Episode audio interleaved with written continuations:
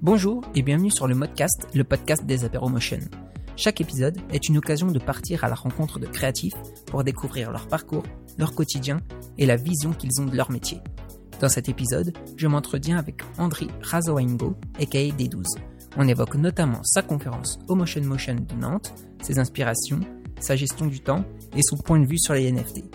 Je vous laisse découvrir notre échange. Bonne écoute Salut Andri, comment tu vas? Ça va et toi? Enfin, je, je suis toujours euh, en train de me réveiller là, après mon jet lag de Vancouver, mais tout va bien. Ouais, ça s'est bien passé euh, à Vancouver? C'était pour des petites euh, vacances? Euh, Non, j'étais à Vancouver pour... en fait, j'étais au SIGGRAPH, l'événement tech. Ok. Et j'étais invité par une entreprise là-bas pour présenter un, un produit qui, qui sont en train de sortir et c'est un truc vraiment génial, donc je pouvais pas dire non à ça. Ok, cool. Et donc, ouais, là, tu, tu reviens tout pile aujourd'hui. Ouais, ouais, je reviens tout pile aujourd'hui. Et euh, je, je suis chez moi en train de préparer euh, les prochains projets ou les trucs, euh, enfin les, les, trucs en cours. Il y a des événements qui viennent, il y a des conférences, il y a, il y a un truc avec vous qui arrive bientôt. Oui, tout à fait, tout à fait, tout à fait. Bah ceux qui ceux qui écoutent le podcast euh, ont, ont, la surprise du coup. Oui, effectivement, tu viens nous nous rendre visite à Strasbourg pour une petite conférence. On a trop hâte, trop hâte de voir ça. Merci en tout cas d'avoir euh, d'avoir accepté euh, bah, déjà notre invitation pour euh, pour le podcast et pour venir à Strasbourg. Ça nous fait ça nous fait trop plaisir. C'est trop trop cool. Ah ben merci, ça me fait plaisir aussi. Alors, est-ce que tu peux nous nous synthétiser rapidement un peu ton parcours, d'où d'où tu viens, etc. ouais, globalement? Ouais, alors globalement, je suis je suis pas du tout passé par un cursus artistique. Euh, j'ai fait euh, des études de, de, maths et physique. Alors, faut pas me, faut pas me redemander deuxième loi de la thermodynamique. J'ai, j'ai tout oublié. Mais, euh, mais euh, il y, a des, y a des trucs qui me servent maintenant, la programmation, tout ça, parce qu'en en fait, au milieu de mes études, euh, je suis devenu développeur web. D'accord. Et ça, non plus, j'avais pas une formation pour ça, en fait, mais c'est des trucs que j'ai appris à force de faire des, des, sites au black pour des, des restos et des potes et tout. Ok. donc, ouais, donc je suis devenu développeur web et, mes bases en maths ont plutôt servi à ça pour la programmation et tout. Et le dessin, c'est un truc que je faisais à côté, vraiment euh, pour le fun. Et mais à un moment où ça a commencé à me passionner de plus en plus, alors je passais de plus en plus de mon temps libre là-dedans. Et, euh, et donc euh, j'ai testé tous les logiciels possibles et toutes les techniques possibles aussi en, traditionnel, le dessin, le, la peinture, des choses comme ça. Et, euh, et j'ai commencé à poster mes, euh, mes, travaux sur Instagram un peu par défi personnel. Je montrais ça juste à mes potes et puis ça, ça a commencé à, à se faire connaître et à tourner euh, jusqu'à arriver dans des milieux professionnels en fait. Et euh, c'est comme ça que j'ai commencé à avoir des, des projets euh, pro. Ok. Ah ouais. ouais. Donc c'est vraiment venu euh, comme ça, euh, du, presque du jour au lendemain, quoi, que tu as, pu euh, professionnaliser ouais, tout ouais, ça, parce que, En fait, il y a quand même, il y a quand même un, un an ou deux avant que je me lance entièrement là-dedans à plein temps, pendant que j'étais encore développeur web. Ouais. J'avais commencé déjà à publier des trucs et j'avais des dessins qui qui, euh, qui ont pas mal tourné sur internet parce que j'avais fait des trucs je faisais des trucs euh, comiques en fait. Ok. Je faisais des mini bandes dessinées des juste des petites histoires en en, en une case ou deux. D'accord. Mais ça avait rien à voir avec ce que je fais maintenant. Mais ça ça a permis de me faire euh, une première base de de gens assez fidèles qui qui suivaient euh, ce que je fais. Et quand j'ai décidé de m'y mettre euh, sérieusement, j'ai commencé à faire des trucs euh, plus me concentrer sur l'illustration que, que sur le, les histoires comiques. Ok. Mais ça n'empêche que ça m'amuse toujours. Quoi. J'ai encore plein d'histoires en tête maintenant que j'ai envie de publier euh, des petites histoires à la con euh, qui, qui pourraient marcher en mini bande dessinée ou peut-être en, en, en, truc animé. Je, je sais pas encore. Ah, trop cool. Et du coup, t'as as commencé à mettre un peu de côté tout ce qui était maths euh, petit à petit, quoi. Et à prendre plus de temps à faire tes dessins et tout ça. Ouais, ouais. Mais n'empêche, je m'en sers tout le temps maintenant. En fait, le, les maths et la programmation, je m'en sers parce que maintenant, je, je bosse sur euh, le logiciel Blender. Et là-dedans, on a une partie pour pouvoir faire des scripts et un peu de programmation. Ok. Et dans mon quotidien aussi, j'utilise pas mal de, de bouts de code. En fait, euh, tout, tout ce que j'ai gardé de tout ce que je garde encore de mon ancien métier. Par exemple, euh, je travaille sur du print. Parfois, je dois convertir des fichiers en, parce qu'on utilise des profils de couleurs différents Mhm. quand on doit imprimer ou pour bosser pour l'écran, tout ça. Ouais, ouais. Et j'ai j'ai ma liste de scripts pour automi- automatiser tous ces trucs. Ok, trop bien. Quand je dois préparer une vidéo euh, pour euh, un format pour Instagram, un format pour Twitter. Bon, maintenant c'est le même format, mais il y a un moment où il fallait faire beaucoup de bidouilles. Ouais. Et euh, donc j'avais mes scripts pour tout convertir euh, pour les réseaux sociaux, pour euh, faire les les euh, les, euh, les thumbnails, les trucs comme ça. D'accord, trop bien. Comme quoi, hein, Comme quoi, finalement, ça peut quand même servir. ouais, ouais, en fait, faut faut se servir de tout ce qu'on a. C'est ma philosophie à moi, on va dire. Pour philosophie, c'est un grand mot, mais c'est ma manière de de progresser en fait tout seul en tant qu'autodidacte. En fait, le fait de, de toujours tester un peu tout, de, de tout geeker, je pense que ça ça ça m'aide beaucoup à avoir les bons réflexes. Ouais, carrément. Et est-ce que tu te souviens du, du coup du premier client euh, qui t'a demandé de faire euh, une illustration ou une création euh, graphique rémunérée? Oui, attends, j'essaie de me rappeler parce qu'il y a eu certains projets. Il y a eu les, les trucs pro, pas vraiment pro, les, les trucs un peu faussement pro. là, je dis coucou aux potes. Là, c'est souvent les potes. c'est souvent les potes qui montent leur boîte ou qui commencent un truc et, et c'est toujours, c'est toujours cool, mais, euh, mais ça paie très mal. Euh, j'avais fait, euh, j'avais fait des, des clips Ok. des clips pour tes potes et euh, je suis assez content de ça. Mais je dirais, c'est bizarre parce que je sais pas où ça a commencé parce que à l'époque où j'étais développeur web, je faisais déjà des mini trucs par-ci par-là, même pour des professionnels qui me payaient au black. Et euh, j'avais fait des clips aussi pour des potes parce que j'étais un peu dans la musique en même temps, donc j'ai fait des clips, mais c'était pas du tout dans le style de ce que je fais maintenant. Il y avait euh, des du montage photo, euh, il y avait déjà un peu de 3D Ok. aussi.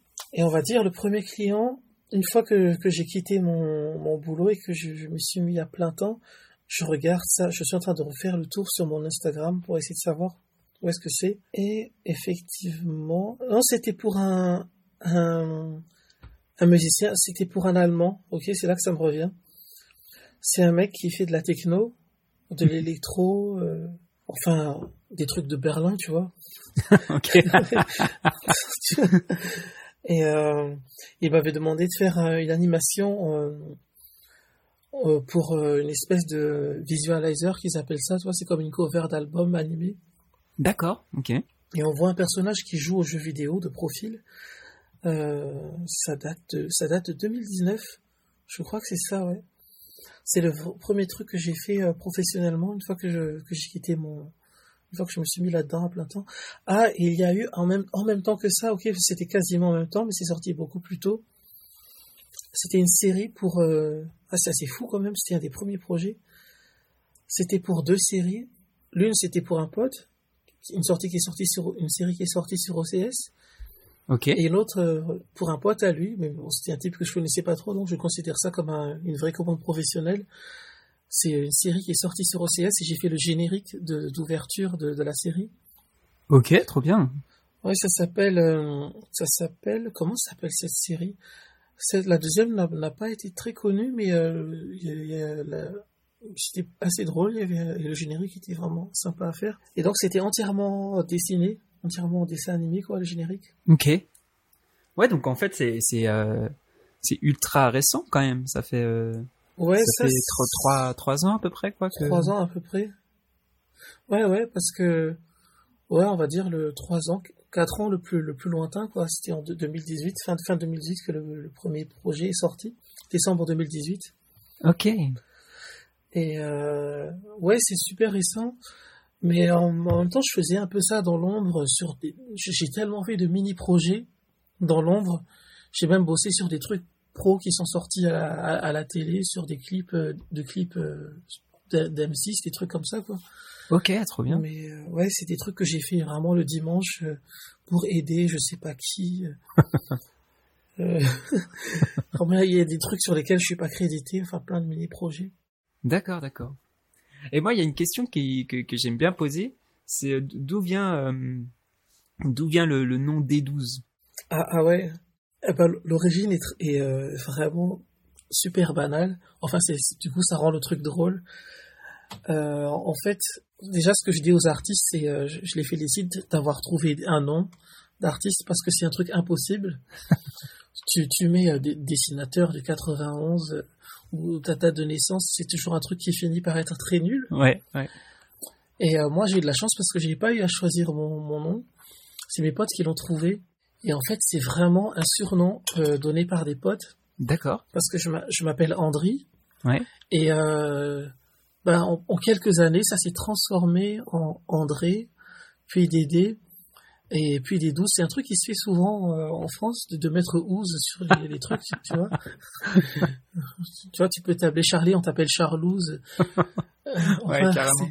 C'est super nul comme origine de nom, du coup, mais, mais en fait, au final, quand, quand quand tu penses pas, ça sonne plutôt bien. Ouais, carrément. Et quand j'avais fait le, euh, mon Instagram, c'était pour me motiver moi-même et c'était pour les potes. Ouais. Donc c'était vraiment un, un, un, compte Instagram perso. Donc ça vient vraiment du fait qu'il fallait un, un nom euh, qui n'est pas utilisé sur les réseaux sociaux.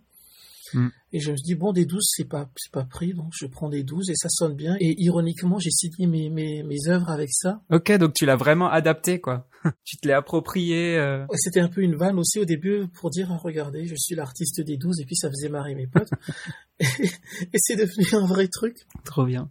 Et, euh, et comment on passe de... Ça, c'est une question qu'on qu'on a reçue de Mushi Motion. Ok. Comment tu, tu passes de travailler ouais pour un pour le, le générique euh, pour une série de génériques sur OCS et euh, tu passes de ça à euh, travailler pour YouTube, Google, euh, Blender. Co comment tu, tu bâtis ton réseau euh, à la base pour pour avoir ces gros clients là Alors ce que ce que je dis aux gens c'est c'est un c'est un mélange de chance et de préparation en fait parce que il y a une partie de chance, on tombe sur certaines personnes au bon moment, des choses comme ça.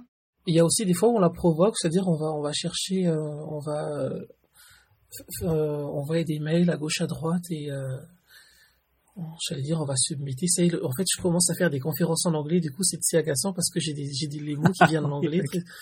en fait, je me suis forcé à, à, à, parler en anglais pendant quelques mois, donc maintenant j'ai plus de mots en français.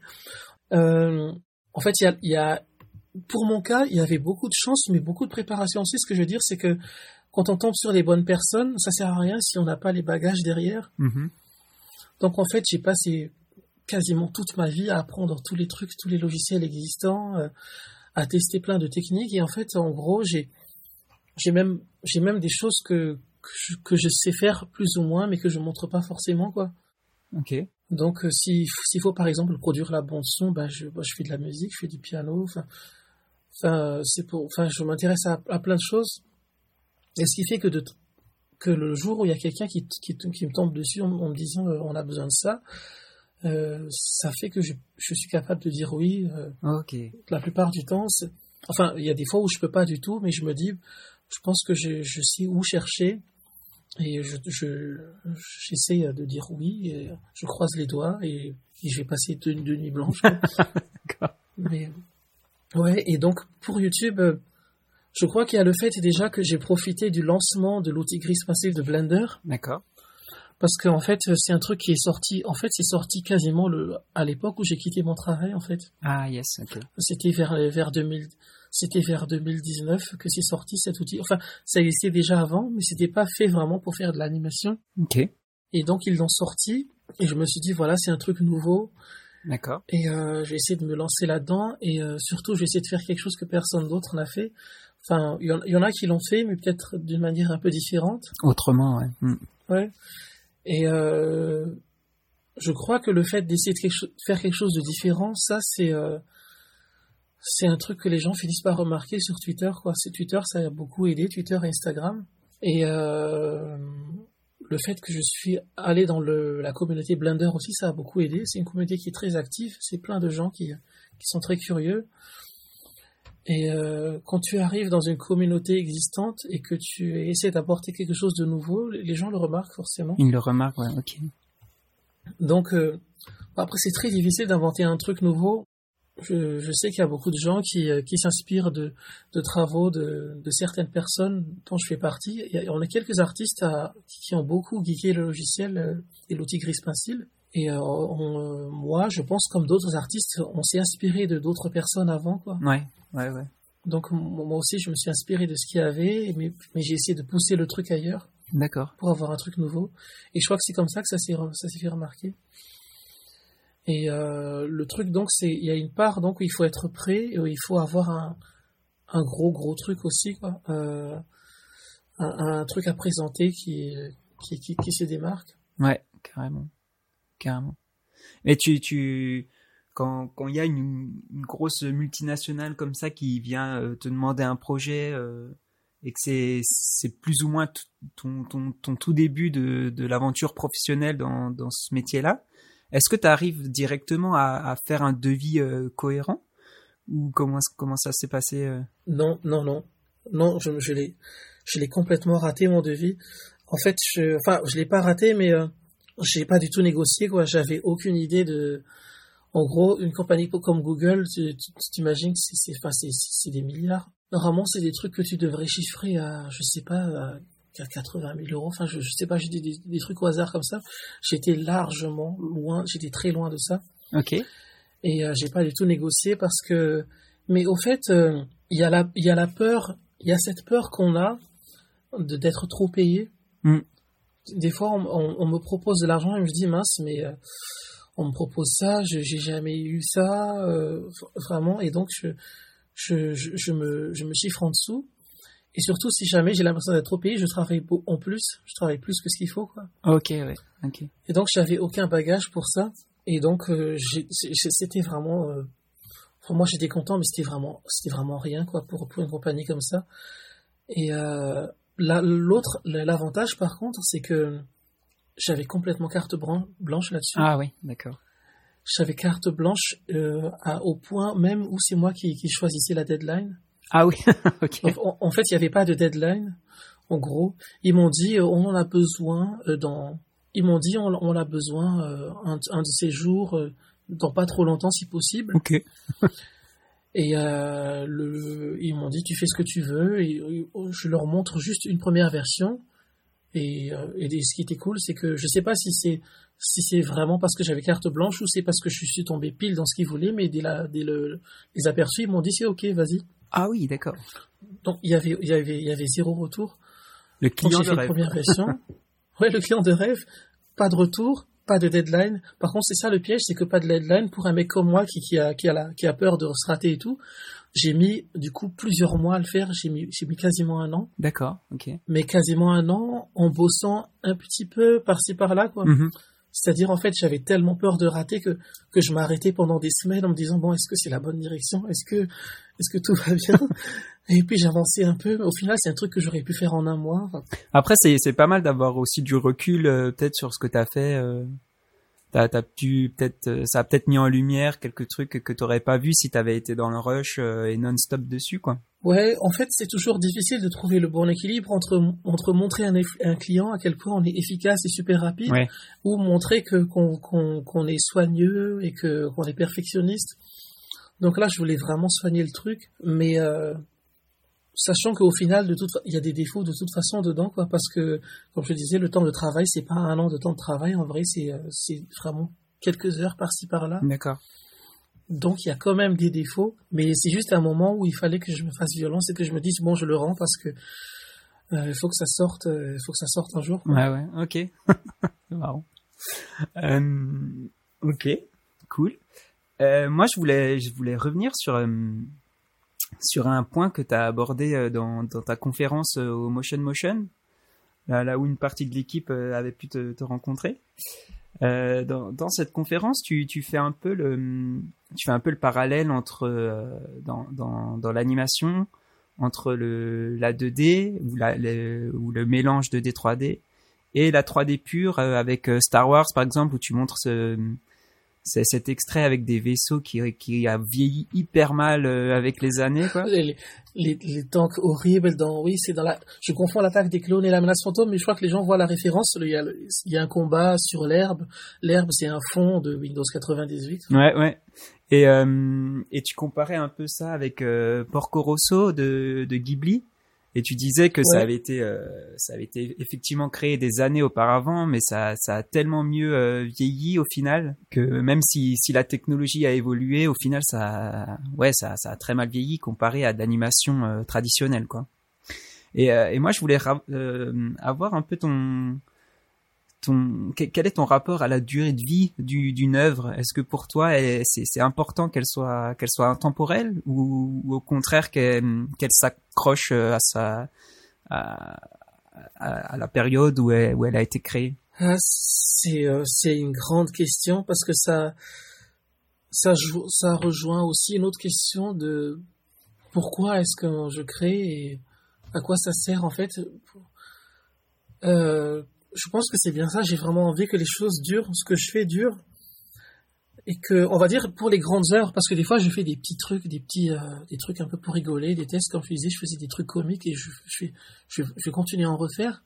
Mm-hmm. Mais quand je fais un, un tableau ou, ou, euh, enfin un tableau, je fais des, je fais des scénettes animées maintenant et j'essaie de faire un, un court métrage animé.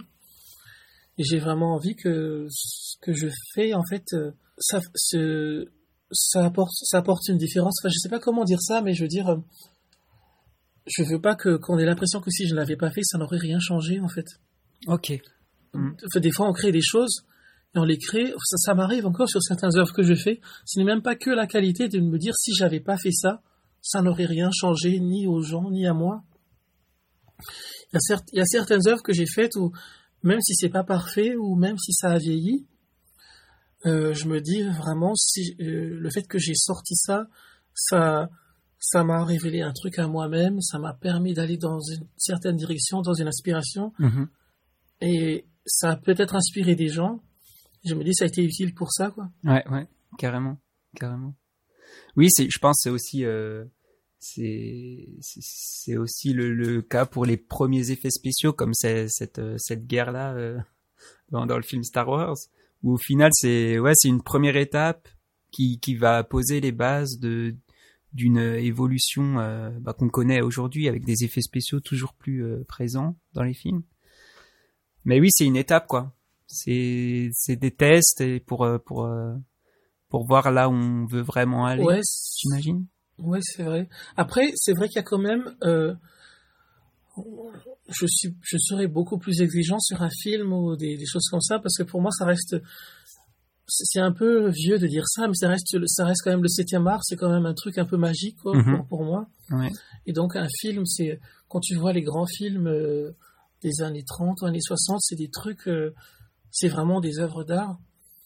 Et donc, quand on se dit qu'il y, y, a un truc là-dedans qui a été fait parce que je sens que, que même à l'époque où Star Wars a été fait, je pense que les gens pouvaient sentir qu'il y avait quelque chose de, de pas top. Ouais, tu penses ouais. je, je, veux dire, euh, je, pense même, même pour l'époque, oui, parce que c'est sorti dans les années 2000. En fait, il y a, y a, eu Alien qui est sorti avant, il y a eu 2001, euh, l'Odyssée de l'espace de Kubrick qui est sorti beaucoup plus tôt. Et même le premier Star Wars, en fait, par rapport à, par rapport à, rien que visuellement, je pense qu'ils ils se sont rendus compte. Ouais, ouais. Oui, c'est possible. Donc, euh, c'est bizarre qu'ils aient sorti ça, quoi. Parce qu'il y a certains films où, euh, il y a certains films où la 3D est pas bonne, et pourtant, euh, on sait que c'est que c'est, il y a quand même un truc esthétique. Par exemple, le Tron, je sais, sais pas comment on prononce Tron ou Tron, le, ah, tout premier. Oui, tout à fait, ouais. C'est entièrement fait sur ordinateur, c'est moche, c'est pixelisé, et pourtant, c'est le, enfin, c'est moche. Enfin, c'est dire, c'est, c'est obsolète techniquement, mais, euh, mais ça peut être toujours considéré comme une direction artistique parce que pour l'époque c'était une prouesse, alors que euh, en fait c'était impossible de faire ça autrement. En fait, s'ils avaient fait ça en filmant, ils auraient, ils n'auraient pas obtenu euh, cet effet euh, mm. arcade. Ouais. Alors que l'attaque des clones, s'ils l'avaient fait avec des, des marionnettes, ça aurait rendu beaucoup mieux. Ouais, ouais. Oui, je vois ce que tu veux dire. Ouais, carrément. Voilà, donc en fait, c'est-à-dire que je pense qu'ils devaient quand même se rendre compte qu'ils essayaient de faire un truc réaliste alors qu'en fait, la réalité, euh, il fallait juste utiliser la réalité. Enfin, même Terminator qui a été fait avant, euh, avec un, peu de stop motion et un peu de trucs sur ordinateur. Enfin, le T1000 sur le, Terminator 2 qui a été fait beaucoup plus tôt, il est beaucoup plus beau que, mm. que, que, le tank de Star Wars qui est sorti plus tard. c'est vrai, c'est vrai carrément. Et, euh, et du coup, ouais, ça met, ça met effectivement en lumière l'importance un peu de la direction artistique, quoi. Que, que les choix artistiques, finalement, sont plus importants que la technologie et les logiciels euh, qu'il y a derrière pour, euh, pour faire ça. Oui, oui. En, gros, ouais, je, je, donc je résume le sujet de ma conférence, c'est que je disais que le, la direction artistique, c'est beaucoup plus important que la technique. Enfin, même si après la technique sert pour la direction artistique, il faut vraiment partir de ça parce que, par exemple, là, Star Wars, la, l'idée de ce combat, c'était de faire un truc qui, qui a l'air réel. Mm. Dans ce cas-là, si on n'est pas sûr de pouvoir faire ça avec euh, une telle technique, il faut en utiliser une autre. Et donc, euh, les dessins animés comme les Ghibli, ça vieillira jamais parce que dès le départ, la direction artistique, c'est de faire, euh, c'est de montrer que c'est vraiment dessiné à la main. C'est fait avec une seule ligne de, de stylo, de, de, de, feutre pour les contours et euh, deux trois couleurs juste à l'intérieur, pas plus. Ils auraient pu faire plus hein, parce qu'il y a des animés qui sont faits vraiment à la peinture. Ça mm. prend mille ans, mais c'est quand même possible. Mais ils se sont dit, on fait des, des, des couleurs, euh, des aplats pour les personnages. Et une fois que cette direction est choisie, c'est ça peut pas vieillir parce qu'on peut pas dire, euh, ouais, moi je fais mieux avec les stylos d'aujourd'hui. Tu peux pas. enfin, un trait noir, c'est, ça reste un trait noir même avec un stylo de l'an 3000. Clairement. ouais. Et c'est ce que je, ce que je dis à la conférence, c'est que tu peux pas rajouter des polygones dans Porco Rosso, enfin, tu peux pas rajouter des traits en plus, c'est, tout, tout, tout y est, quoi. Mm. Ok. même si tu rajoutes, tu rajoutes un peu plus d'eau dans l'aquarelle, ça, ça fait pas une meilleure aquarelle. Oui, c'est ça. C'est ça. Et, euh, alors que Star Wars, tu rajoutes plus de polygones, c'est un meilleur Star Wars. Ouais. Ouais, ouais. Donc c'est pour ça que, c'est pour ça que ça vieillit. Ok. Euh, ouais, c'est marrant parce que tu parlais effectivement de, des, couleurs là, qui, sont un petit peu limitées dans, les dessins animés. Il euh, y, a, y Thibaut qui te demande comment euh, comment t'es venu ton choix de, palette avec ce, bleu, ce rose et ce, jaune qui, qui domine. Alors, comment j'ai trouvé cette palette de couleurs? J'ai on m'a souvent posé la question et j'ai mis beaucoup de temps à trouver la réponse je suis même pas sûr si j'ai la vraie réponse, mais j'en ai une que qui, qui, me semble plausible. Ouais. J'ai l'impression que que j'ai eu une période où j'ai essayé de simplifier euh, tout ce que je fais. Ok. Enfin, y a, paradoxalement, j'essaie aussi de rendre mes trucs plus complexes en termes de, de contenu, de, de choix, de personnages et de scènes, tout ça. Mais euh, dans le rendu, j'essaie de simplifier et euh, il y a une période où j'ai commencé à retirer des couleurs j'ai été dans beaucoup de palettes euh, entre des couleurs chaudes, froides, beaucoup de bleu, d'orange, toutes sortes de palettes de couleurs et j'ai commencé à retirer jusqu'à ce que je ne puisse plus rien retirer parce qu'à un moment je me suis dit bon ce bleu là c'est bien, ça, ça donne un peu de fraîcheur, mais il faut qu'il y ait un peu de lumière par-ci par-là. Qu'est-ce que je fais? Bon, bah, je garde le jaune. Et puis, il y a le rose qui était un peu entre les deux. Et je me suis dit, euh, vraiment, avec ces trois-là, j'ai l'impression que je y a, je peux plus rien retirer quoi. Mhm. C'est toujours possible de faire un truc monochrome en fait. En fait, c'est j'ai l'impression que je suis à la limite entre le monochrome et le, la couleur en fait avec ces trois trucs, ces trois couleurs. Ouais ouais, c'est vrai. Et euh, pourquoi ces couleurs-là en particulier? Je sais pas si c'est vraiment le hasard ou si parce qu'au début inconsciemment j'avais envie d'aller vers ça. Et c'est un peu, j'avoue qu'il y a des fois où j'ai peur de de pas être vraiment dans le créatif, mais plutôt dans le défi, euh, dans un défi technique. C'est-à-dire, euh, des fois, je me dis, est-ce que je vais réussir à, à, décrire une telle scène juste avec trois couleurs? Après, il y a des gens qui disent que ça, c'est aussi une démarche artistique. C'est un peu flou, en fait, des fois, de, quand on se donne une contrainte technique comme, euh, comme, dirait, comme euh, départ pour une œuvre. Ouais. Ça paraît un peu paradoxal aussi tout à l'heure, parce que je disais que c'est la direction artistique qui compte. Euh, voilà, c'est une grande question, c'est que la direction artistique, est-ce que ça peut être aussi un, au départ une contrainte ça peut être une contrainte technique aussi, ouais, de se dire on fait tout en noir et blanc et c'est c'est une contrainte technique et une direction artistique en même temps. Je sais pas ouais, trop ouais, c'est vrai comment définir ça. C'est difficile à placer, ouais, c'est vrai. Ça va ensemble. Ouais, mais euh, en gros, j'ai quand même d'autres palettes en fait que j'ai envie de sortir et euh, je les garde dans un coin parce que je sais pas encore comment les euh, les incorporer en fait avec ce que je fais. Ah ok, d'accord. Euh, si tu veux, je peux te parler de, de, mon, de mon, ma direction artistique, en plus des couleurs. Je sais pas s'il y a quelqu'un qui a déjà posé une question là-dessus. Parce qu'il y a, euh, en gros, il n'y a pas que les couleurs, mais il y a aussi le style en général, Ouais. euh, la manière dont je dessine les traits, des choses comme ça. Bon, en fait, pour tomber sur ces couleurs-là, et aussi pour le, le style, de, le, le trait que j'ai, euh, je suis parti d'une, je, suis parti d'une méthode, je l'ai fait un- plutôt inconsciemment, mais euh, j'avais des youtubeurs qui m'ont confirmé que c'est une, une bonne méthode pour trouver son style. C'est de réfléchir à, au genre qu'on a, envie de raconter, genre comique, euh, science-fiction, des choses comme ça. Ok. Et, euh, et ensuite, réfléchir à des formes et, euh, et à une ambiance. Et j'ai l'impression que cette palette de couleurs-là et ce trait, ça correspond à... Ça peut coller sur tous les genres que j'aime. Parce que j'aime bien raconter des histoires un peu bêtes, un peu drôles. Et euh, je faisais des bandes dessinées sur mes, mes aventures amoureuses au début, que- sur, sur, euh, au, tout début. Et puis euh, j'ai des phases de science-fiction et des phases un peu euh, euh, rétro, vintage. Ouais. J'essaie de reproduire un peu le style art nouveau, des, des choses comme ça. Et en fait, j'ai testé ça pendant quelques mois chez moi, dans mes carnets. J'ai cherché quel est le, le trait qui pourrait correspondre à tout ça en même temps et quelle couleur correspond à tout ça. Et, et au final, je, je me suis rendu compte que ce trait-là, ça marchait parce que j'utilise ce même trait pour dessiner des petits pigeons comiques ou des fois des personnages avec des, des robots et de temps en temps des et de temps en temps des petites scènes de vie euh, comme les, les dessins que j'avais fait pour Google. Mhm. Et je je pense que peut-être un autre trait et d'autres couleurs ça aurait marché aussi, mais euh, vu que ça ça a marché, je me suis dit bon ok c'est la bonne direction pour ce que je ce que je veux faire en tout cas. Ok. Et comme ça, tu peux switcher euh, selon tes, ton mood euh, et ce que tu veux, euh, ce que tu veux Oui, faire oui. passer comme message, quoi? Tu peux un peu switcher d'ambiance et tout ouais. ça, quoi. Je me suis dit, ambiance. Par exemple, ce que je fais, ce, ce style-là, ça marcherait pas pour de l'horreur, par exemple? Ouais. Ouais. Par exemple, ça, c'est- un, indice que je donne à des gens. Par exemple, si vous avez en plus comme genre l'horreur dans ce que vous avez envie de faire, ben, faut tester. Enfin, ça, c'est ma, c'est ma méthode. On n'est pas obligé de faire ça. Peut-être qu'il y a des gens qui aiment dessiner carrément de manière différente selon les genres. Ah, possible. Ouais, mais pour, mais pour moi aussi, mon but aussi dans tout ça, c'est de devenir un, un meilleur dessinateur, en fait.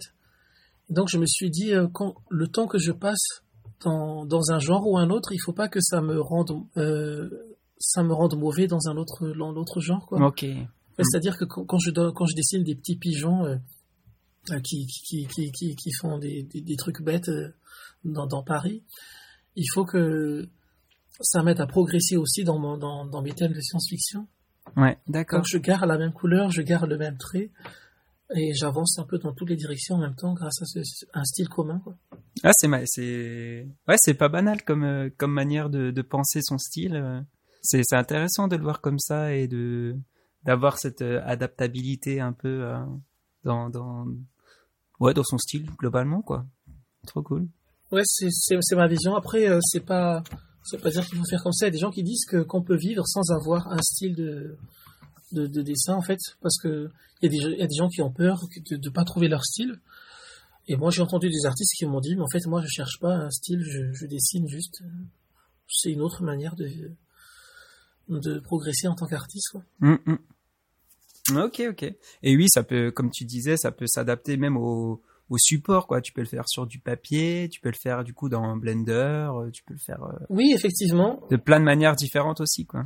Oui, c'est vrai que j'avais oublié de noter ça, mais c'est vrai que, comme tu dis, parce que en fait, je, je, je fais beaucoup de brouillons sur papier. Et oui, l'avantage de ce style, c'est que effectivement, j'ai j'ai pas des, des dégradés de malades qui sont impossibles à faire sur papier. oui, il y a, il y a certaines certaines personnes qui, mais après, ça rend bien. Des gens qui font des trucs qui marchent que sur ordi, ça rend bien aussi. Mais j'essaie de pas faire ça, en tout cas pas en, pas en ce moment sur ce que je fais. Ok. Et du coup, oui, tu l'as, tu l'as, tu l'as évoqué euh, rapidement, mais tu es, tu travailles du coup avec euh, Grease Pencil sur Blender, c'est ça? Oui, c'est l'outil gris facile. Alors c'est euh, c'est euh, c'est terrible parce que comme c'est des mots qui ont l'air génériques, les, les gens se rendent pas compte. Des fois, je, je, je, je- mets partout, partout sur mon compte Instagram, sur mes posts, sur mes vidéos YouTube, euh, drawing with Grease Pencil, euh, with Blender. Et je sais pas si euh, il y a quand même le fait qu'il y a beaucoup de gens qui lisent pas, parce que là, il y a il y a Juste hier, là, j'ai posté un, un, truc sur Instagram et je mets exactement le nom de l'app que j'utilise dessus, qui est écrit en gros. Et j'ai reçu déjà quatre messages qui demandent quelle est l'app que tu utilises. Ah yes. Et euh, c'est terrible. Euh, c'est pour ça que je dis aux gens, mais il, il faut, enfin, il faut, faut vraiment apprendre à, à apprendre tout seul. C'est un truc, c'est terrible parce que aujourd'hui, comme toutes les réponses sont partout, euh, il y a des gens qui oublient des choses très évidentes comme si, si sur Google, il suffit que tu poses la question à Google et tu as la réponse Ouais, ouais, c'est vrai. avec les mots-clés qui existent. Là, j'ai déjà donné les mots-clés. Et donc oui, j'utilise Grise Pencil. Et là, il y, a, il y, a, une deuxième couche de difficulté parce que Grise Pencil, ouais, ça veut dire euh, crayon gras. Et peut-être que pour les gens qui sont anglophones, ils ont l'impression que j'utilise un crayon. Ah, crayon, euh, ok. et peut-être que ça embrouille, mais du coup, j'essaie de l'écrire avec. Peut-être qu'il faudrait que je mette le petit logo TM au-dessus, ou je sais pas quoi, trademark, ou, ou copyright, pour que les gens comprennent que non, c'est pas un crayon, c'est vraiment un mot-clé. Et donc, c'est l'outil l'outil que j'utilise, ouais, et c'est vraiment. euh, J'ai l'impression que ça a vraiment euh, contribué à l'évolution de mon style et, euh, euh, au fait que je sois plus ou moins reconnu dans le milieu de, l'illustration professionnelle. Ok. Ok, ok. Et c'est vrai que tu l'abordes aussi dans, dans, la conférence, c'est que tout est dans le même logiciel, quoi. Il y a, y a un gain de temps de folie parce que t'as pas besoin de passer par soit Photoshop ou Illustrator et après Blender ou CKD. Tout est dans euh, le même logiciel, quoi. Ouais, ouais, quand je crée, euh, en fait, tu peux faire le brouillon là-dedans parce qu'il y a, il y, a, il y, a, bon, il y a une partie où tu, tu ouvres un, canvas, un canvas euh, ça y est, c'est reparti avec les anglicismes là. Et une feuille blanche en gros, et tu commences à faire ton brouillon là-dessus. Et après, bah, tu tournes la caméra et en fait, c'est en 3D. Et donc là, tu commences à mettre des objets en 3D, puis tu peins par-dessus et, tout se passe dedans, l'animation, euh, la peinture, le décor, la lumière, placement de caméra, changement de caméra, montage, euh, on ajoute le son. Enfin, c'est, euh, on peut faire un film entièrement là-dessus. On peut faire aussi des d'autres trucs. On peut faire des mini trucs. Tu peux faire un même sur. euh, tu peux exporter des gifs avec Blender. Tu prends un dessin, tu mets un texte par-dessus, tu fais un petit mouvement. Après, tu peux transformer ce même en vidéo. Ça peut être des montages vidéo qui sont complètement graphiques aussi. On n'est pas forcément obligé de faire de la 3D. Ok. Il y a des trucs assez basiques d'After Effects qui sont possibles sur Blender. Ça va pas aussi loin parce que oui, After Effects c'est plus poussé sur euh, le design. Il y a, il y a, il y a des, des, formes et des choses comme ça. Mais euh, si tu veux te prendre la tête, c'est possible d'avoir ça euh, sur Blender. Ok. Je savais pas du tout ça. Ouais, parce qu'en fait, j'ai fait un, j'ai fait un logo pour, pour une, pour une, un, un studio de production cinéma. Donc, c'est un logo qui s'ouvre avec des effets de lumière et des masques et des choses comme ça. Et j'ai vraiment fait tout sur Blender. J'ai fait tous les masques, tous les effets, la composition, des choses comme ça. Ok, ah ouais. Je fais même bien. des logos sur Blender. même des logos sur Blender au final. ouais, parce que parce qu'en fait ils ont un outil. Je pense qu'il y a d'autres logiciels qui le font, mais leur outil de déformation est, est pas, pas trop mal. Après ça ça va pas ça va pas jusqu'à ça n'a pas la puissance d'un illustrateur ou des choses comme ça avec des grilles très précises, mais quand tu as un logo à faire assez rapidement pour un pote et que tu as envie que ce soit propre, c'est possible. Parce que ça peut te, te sortir du, du vectoriel aussi? Oui, pas, pas au départ, pas au départ, mais euh, oui, il y, a un, il y a un add-on qui a été fait. Euh, attends. Ouais, tu peux exporter des SVG en fait. D'accord, ok. De Blender. Très bien. Après, pas, pas, c'est pas tous les objets qui sortent en SVG. Euh, faut, faut commencer déjà. euh, enfin, il faut passer par quelques étapes, mais euh, en gros, ce qui est génial, c'est que c'est un logiciel open source et et si tu as besoin d'un truc, il y, y, a des chances que quelqu'un d'autre en a eu besoin avant toi. Oui. Et comme la communauté, c'est des millions de personnes, en fait, il y a au moins une personne qui a pensé et qui, qui l'a sûrement développé, quoi. Et donc, c'est vraiment la puissance de Blender. J'avais besoin, par exemple, l'autre fois de, j'avais un projet à faire en, en, en, en quatre jours euh, pour faire un, un trailer qui, qui, survole la ville de, de Bordeaux. D'accord. Et comment je vais faire ça en quatre jours? Je me suis dit tiens est-ce que c'est possible de d'aspirer euh, une carte Google Maps sur Blender? Et c'est possible. Ok ah ouais. En fait je me suis dit mais en fait quelqu'un d'autre a eu besoin de ça forcément avant moi donc j'ai juste cherché. Et en fait euh, bah, j'ai j'ai juste fait un, un, truc qui survole la ville de Bordeaux et je l'ai importé sur Blender et, et j'ai rajouté des filtres de couleurs par dessus ok ah ouais. Trop bien. Ouais c'est assez fou oui, donc euh, c'est ouais, c'est vachement euh, et, et, ouais, effectivement, vu qu'il y a la communauté est immense, tu peux avoir des petits outils qui peuvent se raccrocher. Euh, et puis de faciliter un peu la vie quoi sur certains sur certaines euh, problématiques. Ouais ouais c'est ça. Il faut juste savoir poser les bonnes questions et là l'anglais ça aide bien. C'est pour ça que je dis toujours aux gens apprenez l'anglais parce que juste quand on a une idée en tête, il faut juste savoir poser la, la, bonne question sur Google et on a et on a le truc très rapidement. Quoi. Hum, hum. Ok ok. Et donc oui je ouais je fais tout sur Blender vraiment et des, des fois des fois peut-être c'est pas bien parce que des fois ça peut être juste une obsession, c'est juste pour pour, pour, pour pouvoir dire que j'ai j'ai tout fait sur Blender des fois, mais bon, ça m'amuse. Ça m'amuse des fois. Je, tu, tu, peux même faire juste un montage audio sur Blender, en fait.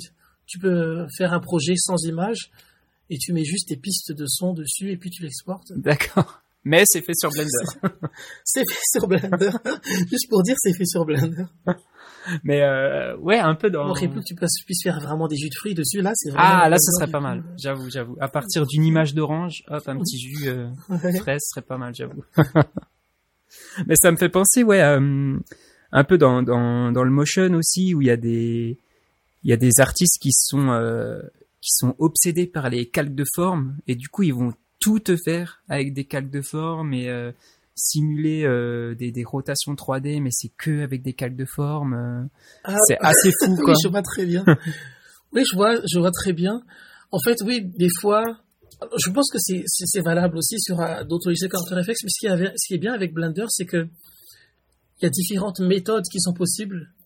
C'est-à-dire que tu, ouais, tu, tu à partir du moment où tu aimes bien le logiciel, tu peux faire du dessin image par image à la main parce que des fois, je dis à des gens, ouais, c'est très très bien ce que vous avez fait avec des calques et tout ça, mais c'est vrai que si vous l'avez fait à la main, ça aurait été possible beaucoup plus rapide. Mm-hmm. Et donc sur Blender, tu peux faire des formes, pas, pas, pas de la meilleure manière que sur After Effects, mais c'est possible.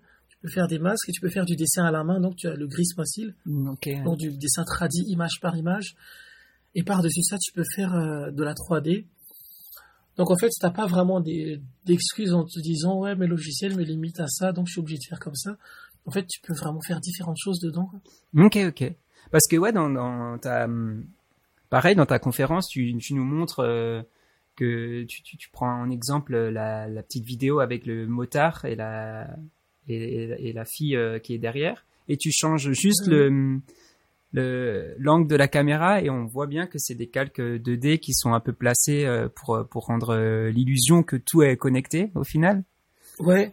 Et, euh, et moi, je me demandais du coup quel euh, quel parc, enfin, à quel point tu utilises de la vraie, enfin, de la modélisation 3D dans dans ce que tu fais, parce qu'il y en a quand même un petit peu, j'imagine. Ouais, ouais, ben c'est euh, ça fait partie des, des, des, questions que je me pose aussi pour mes prochaines œuvres, parce que en fait, euh, je comme je connais à peu près les deux techniques et que je suis plus ou moins bon dans les deux, mais pas complètement, ce que je dis aux gens, c'est que je suis pas, je suis pas du tout animateur, je suis pas du tout euh, euh, un, un modeleur 3D. Je sais pas comment on dit ça, mais je suis pas un expert de la 3D ni de la 2D, mais je suis, je sais un petit peu de tout. Mm-hmm. Donc j'utilise ça à mon avantage en combinant les trucs. Ouais.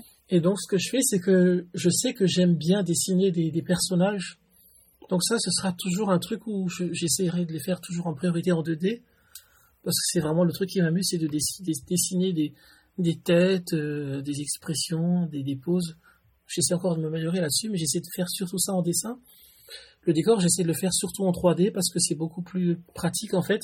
Parce qu'au final, on a, on a souvent des changements d'angle de, de vue. Et à la limite, un à la limite, quand on change d'angle de vue, le personnage, il peut tourner aussi. Alors que le décor, tu peux pas le tourner euh, une fois qu'il est calé dans un certain angle. Oui. Et euh, j'essaie de faire l'équilibre entre les deux. Et surtout quand le mouvement de caméra est simple, par contre, j'essaie de faire le, minimum de détails en 3D. Parce que ça, c'est un détail, euh, c'est un, un, problème qu'on a souvent quand on fait de la 3D, c'est qu'on a envie de tout modéliser.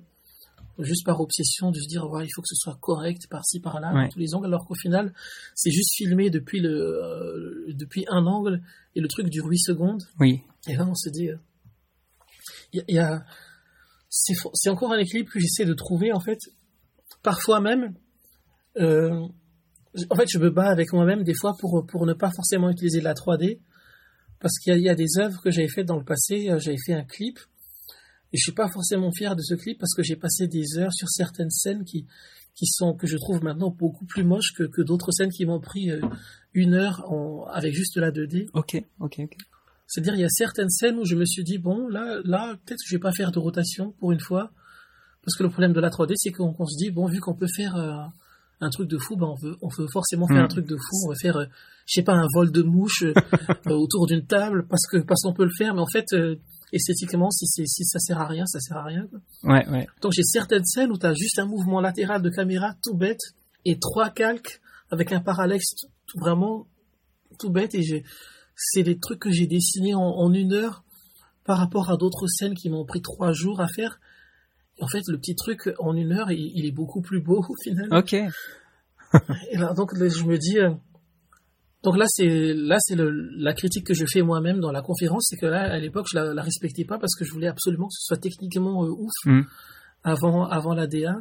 Donc maintenant oui ça le, le, le truc, le- la scène de la moto que j'avais montré à ma conférence, c'est enfin, c'est c'est c'est un hommage au jeu vidéo Shenmue sur Dreamcast. Il y a une scène où il y a le, le héros qui part en moto et, un- et une fille qui est à l'arrière. Et je voulais le filmer juste de face avec un très léger mouvement de caméra juste pour dire que que j'ai quand même bossé sur la 3D mais je voulais pas trop montrer ça je voulais juste que ce soit joli quoi. Ok. donc j'ai fait le minimum j'ai vraiment fait un, mouvement très très léger de caméra. Et dans ce cas-là euh, la 2D a beaucoup servi parce que ouais c'est beaucoup de couches 2D pour les personnages Ouais, c'était marrant de voir, euh, de voir comment c'était construit ce, ce truc-là. Ouais, mais ce qui est fou, ouais, ce qui est fou, c'est qu'au final, euh, on a l'impression que c'est un- une scène hyper complexe. Euh, euh, comme quoi, en fait, ouais, faut, faut- il fallait dès le départ choisir l'effet qu'on voulait. Des fois, un très léger mouvement, ça, ça rend déjà un truc très bien, quoi. Ça, ça montre un, un peu de 3D. euh. Mm. Et du coup, on n'est pas obligé de forcément utiliser tout en 3D. C'est ça. Oui, parce que tu, tu parlais aussi de ça, de, du fait que effectivement, la, quand tu as une scène full 3D euh, et que tu apprends une technique sur le reflet de l'eau ou quoi, bah hop, tu peux adapter ton eau et euh, sur toutes tes scènes, l'eau, elle, elle, elle réfléchira, réfléchira mieux tout son environnement. Mais dans la 2D, ça effectivement, c'est c'est pas possible. Donc j'imagine qu'il y a une part de, de pré-production qui est qui est plus importante. Effectivement, de voir ton ton bon angle de caméra, j'imagine. Euh, tout ça, ça doit être pensé euh, plus plus concrètement, j'imagine à, à l'avance, non? Ouais, ouais, ouais, dès le départ. euh, Alors, je, je pense, je réfléchis quand même à la composition au départ, sans, sans, sans penser à la technique avant. Ok. C'est-à-dire, je commence par euh, composer l'image en me disant, voilà, il y aura tel personnage ici, telle scène filmée de tel angle. Et après, c'est vrai que je suis à un point où je me rends pas forcément compte si inconsciemment, j'ai déjà euh, intégré les contraintes techniques en fait en faisant ça. C'est assez difficile quand on est technicien et, des, et, euh, et, euh, et DA en même temps. Parce que ouais, je crois que ça m'arrive des fois inconsciemment quand je fais une DA, je me dis mais ça c'est ah, ça c'est impossible donc je le fais pas. Ok, ouais, ok, je vois. Mais mais, euh, mais j'essaie de pas le faire en fait. J'ai j'ai l'impression quand même inconsciemment on, on le fait. C'est-à-dire je, je, je sais que que si j'ai besoin de faire un reflet dans l'eau, et ben euh, la partie en 2D pour le moment parce que ça c'est un truc qui est en train d'évoluer sur Blender, c'est qu'il commence à, à, à- en gros pour le moment le, la couche grise pencil sur Blender c'est un peu de la triche, c'est vraiment une partie qui est dessinée et le logiciel fait la composition euh, automatiquement pour toi en fait. Mhm. C'est-à-dire que le logiciel, euh, euh, le logiciel arrive à reconnaître qu'est-ce qui est derrière ton dessin. Il, il, il, il fait son rendu avant. Ensuite, il, il rajoute le rendu de ton dessin par-dessus. Et il reconnaît quels sont les objets qui sont censés être devant. Et donc, il fait, il fait tout le travail de composition. Mais l'évolution future de Gris Pencil, c'est qu'ils veulent vraiment intégrer, de faire en sorte que quand tu dessines, tu génères, euh, sans le voir, tu génères un truc en 3D, même si ça reste plat. Ah, Et dans ce cas-là, oui, dans ce cas-là, il y a vraiment une interaction avec les ombres, les reflets, des choses comme ça. Ok. Donc pour parce que pour le moment, les ombres et les reflets, tu dois les faire toi-même sur Gris Facile. Mais du coup, ça fait une contrainte assez rigolote quand même. Par exemple, quand je dois dessiner un personnage qui, qui est qui est proche de l'eau, ben je dois dessiner, euh, je dois le dupliquer et faire son inverse sous l'eau. Ouais, d'accord, ouais. Mais du coup, ça, ouais, mais ça fait une contrainte technique du coup qui fait que que ton sol est vraiment vide. Ah oui. C'est-à-dire, c'est-à-dire que, ouais, c'est-à-dire que si tu as des bâtiments à l'horizon, en fait, il faut que les bâtiments s'arrêtent au niveau de la mer Ok. et que ton, ouais, et tu dois faire en sorte que l'angle de caméra ne montre pas que les bâtiments s'arrêtent. Oh punaise, d'accord, ouais, je vois. Donc donc et mais ça fait une contrainte assez rigolote, c'est que du coup, euh, et ça me force aussi des fois à faire des reflets qui ressemblent pas forcément à ce qui est au-dessus. Mhm. Du coup, ça rend le truc marrant, c'est que il y a une des scènes, euh, je sais pas si la scène est visible en, déjà entièrement. Euh, je, crois que c'est déjà trouvable sur Google. À la limite, je l'uploaderai bientôt, mais il y a des scènes où j'ai vraiment des gros reflets de flaques d'eau au sol. Et on, et on voit. Et là, c'est un mélange de contraintes techniques et de. Ça, c'est un cas où, du coup, j'avais la contrainte technique en tête quand j'ai fait la composition, mais le reflet ne ressemble pas du tout à ce qui est dehors. D'accord. Et c'est quand même un truc assez esthétique, c'est parce qu'on comprend que c'est une version un peu simplifié en fait. Mhm. Et du coup, ça donne l'impression que c'est une direction artistique. On a l'impression que j'ai juste fait, euh, tu sais, une flaque dessinée au pinceau euh, rapidement. Ok, ok, ouais, je vois, je vois, je vois, trop bien. Donc j'ai, donc ouais, donc j'ai un dessin qui est très détaillé au-dessus, et dans l'eau j'ai le même dessin, mais il manque la moitié des trucs et c'est mal dessiné, et, ça rend plutôt bien, mais euh, c'est un peu inconsciemment dans ma tête, c'est parce qu'il y avait une contrainte technique aussi. Ouais, d'accord, d'accord, d'accord. Et celui-là, il, il va être posté bientôt, du coup, c'est ça? Ouais, en fait, je pourrais le poster, mais j'essaie de trouver le. Je, je sais pas. En principe, j'ai l'autorisation pour le poster. Je vais confirmer par email. Ils sont pas, ils sont pas vraiment chiants chez YouTube. Normalement, j'ai besoin. Tant que je, tant que je poste les trucs sur YouTube, ça, normalement, j'aurai le droit de le faire. Ok. Faudra juste que je l'édite parce que c'est une vidéo de, vidéo de 10 minutes en fait. C'est le, c'est le, c'est un des comptes à rebours qui, qui va être utilisé ah, pour les, les vidéos premières. D'accord, d'accord. Je vois. Ok, bah je pense que ouais, de toute façon d'ici la, la, sortie du podcast, euh, ce sera certainement sorti, donc on mettra le lien dans, dans la description de du, du de l'épisode. Ouais, il faut voir dans, faut voir sur euh, sur mon sur mon compte euh, dans les dernières vidéos, les vidéos que je mets en en pin en, à la une. Et puis il y aura toujours une version un peu plus longue sur mon YouTube. Donc c'est le, ça s'appelle le countdown, c'est le compte à rebours D'accord. Pour les vidéos premières. Ça marche. Euh, moi, j'aimerais bien euh, parler un peu de, de, de ton approche euh, musicale, ou en tout cas du, du son dans, dans, dans, tes, dans tes créations, parce qu'effectivement, je sens que tu as un peu la culture du do-it-yourself et tu t'aimes bien... comme, tu le disais, tu ouais, aimes bien toucher à tout, quoi. Ouais, il y a, y a, pas mal de projets pro et perso où j'ai fait le son. Et je crois que le son, ça m'aide, ça m'aide beaucoup dans mon travail. Parce que, hum, déjà, ça donne le sens du rythme. Hmm. Je connais pas, je connais pas mal de monteurs qui sont musiciens, en fait. Ok. Et, enfin, pas mal, enfin, je, pas beaucoup, mais on va dire, dans, dans, le peu que je connais, ils sont presque tous musiciens. D'accord. Et, euh, et en fait, ils, ont, ils comprennent des trucs que moi je comprends aussi, qu'on peut pas forcément formuler. Ça se trouve quand tu fais des études, il y a des études qui expliquent, voilà, une telle scène doit pas durer X secondes et qu'un cut doit se faire comme ceci, comme cela. Mais il y a des gens qui l'ont euh, naturellement, sans pouvoir forcément l'expliquer. Et je pense que la musique, ça aide beaucoup pour ça. Et euh, ouais, le, je, bosse beaucoup avec du son. Euh, par exemple, je fais beaucoup de, de making-of de, de, mes travaux. Mm-hmm je, je, me filme en train de, de, dessiner. Et en fait, naturellement, j'ai eu, euh, j'ai eu envie de, de, caler ça sur des musiques, quoi. Ok.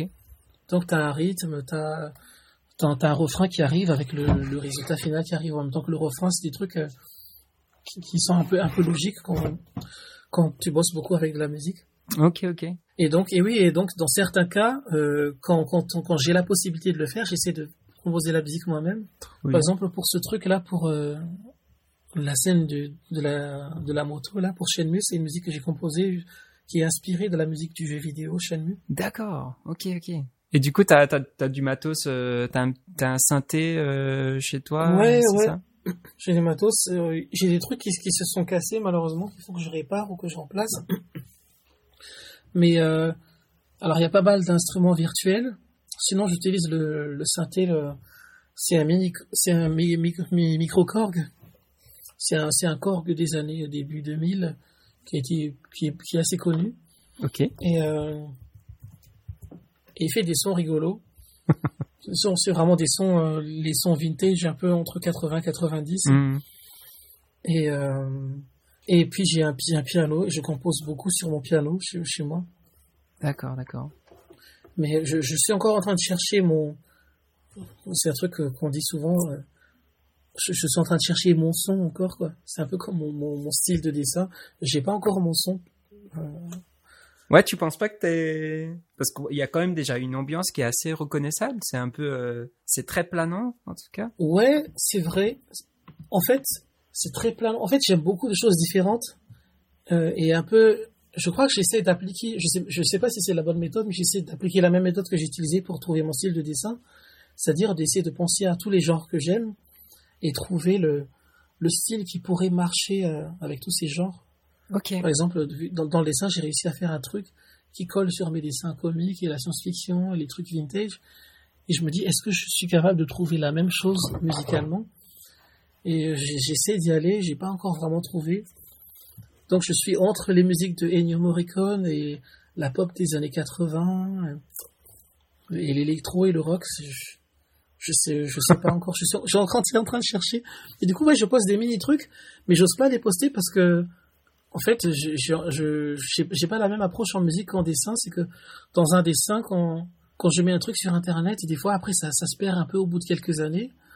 Alors que mes musiques, comme j'en ai encore très très peu, aujourd'hui, il suffit que tu tapes mon nom sur Spotify et t'as tout qui sort d'un coup et tu, peux, tu risques d'avoir des trucs incohérents. Ah oui. Et donc c'est pour ça que j'ose pas mettre des trucs sur Spotify. J'ai un morceau sur Spotify et je l'écoute pas vraiment non plus parce que c'est un genre quoi. C'est pas vraiment, c'est pas vraiment toutes les choses que j'aime qui sont dans ce morceau. Je pense que c'est impossible. Mais ouais, du coup, j'ose pas mettre des trucs en ligne encore parce que je suis encore en train d'expérimenter. Ouais, tu expérimentes, ouais, c'est ça. Ok.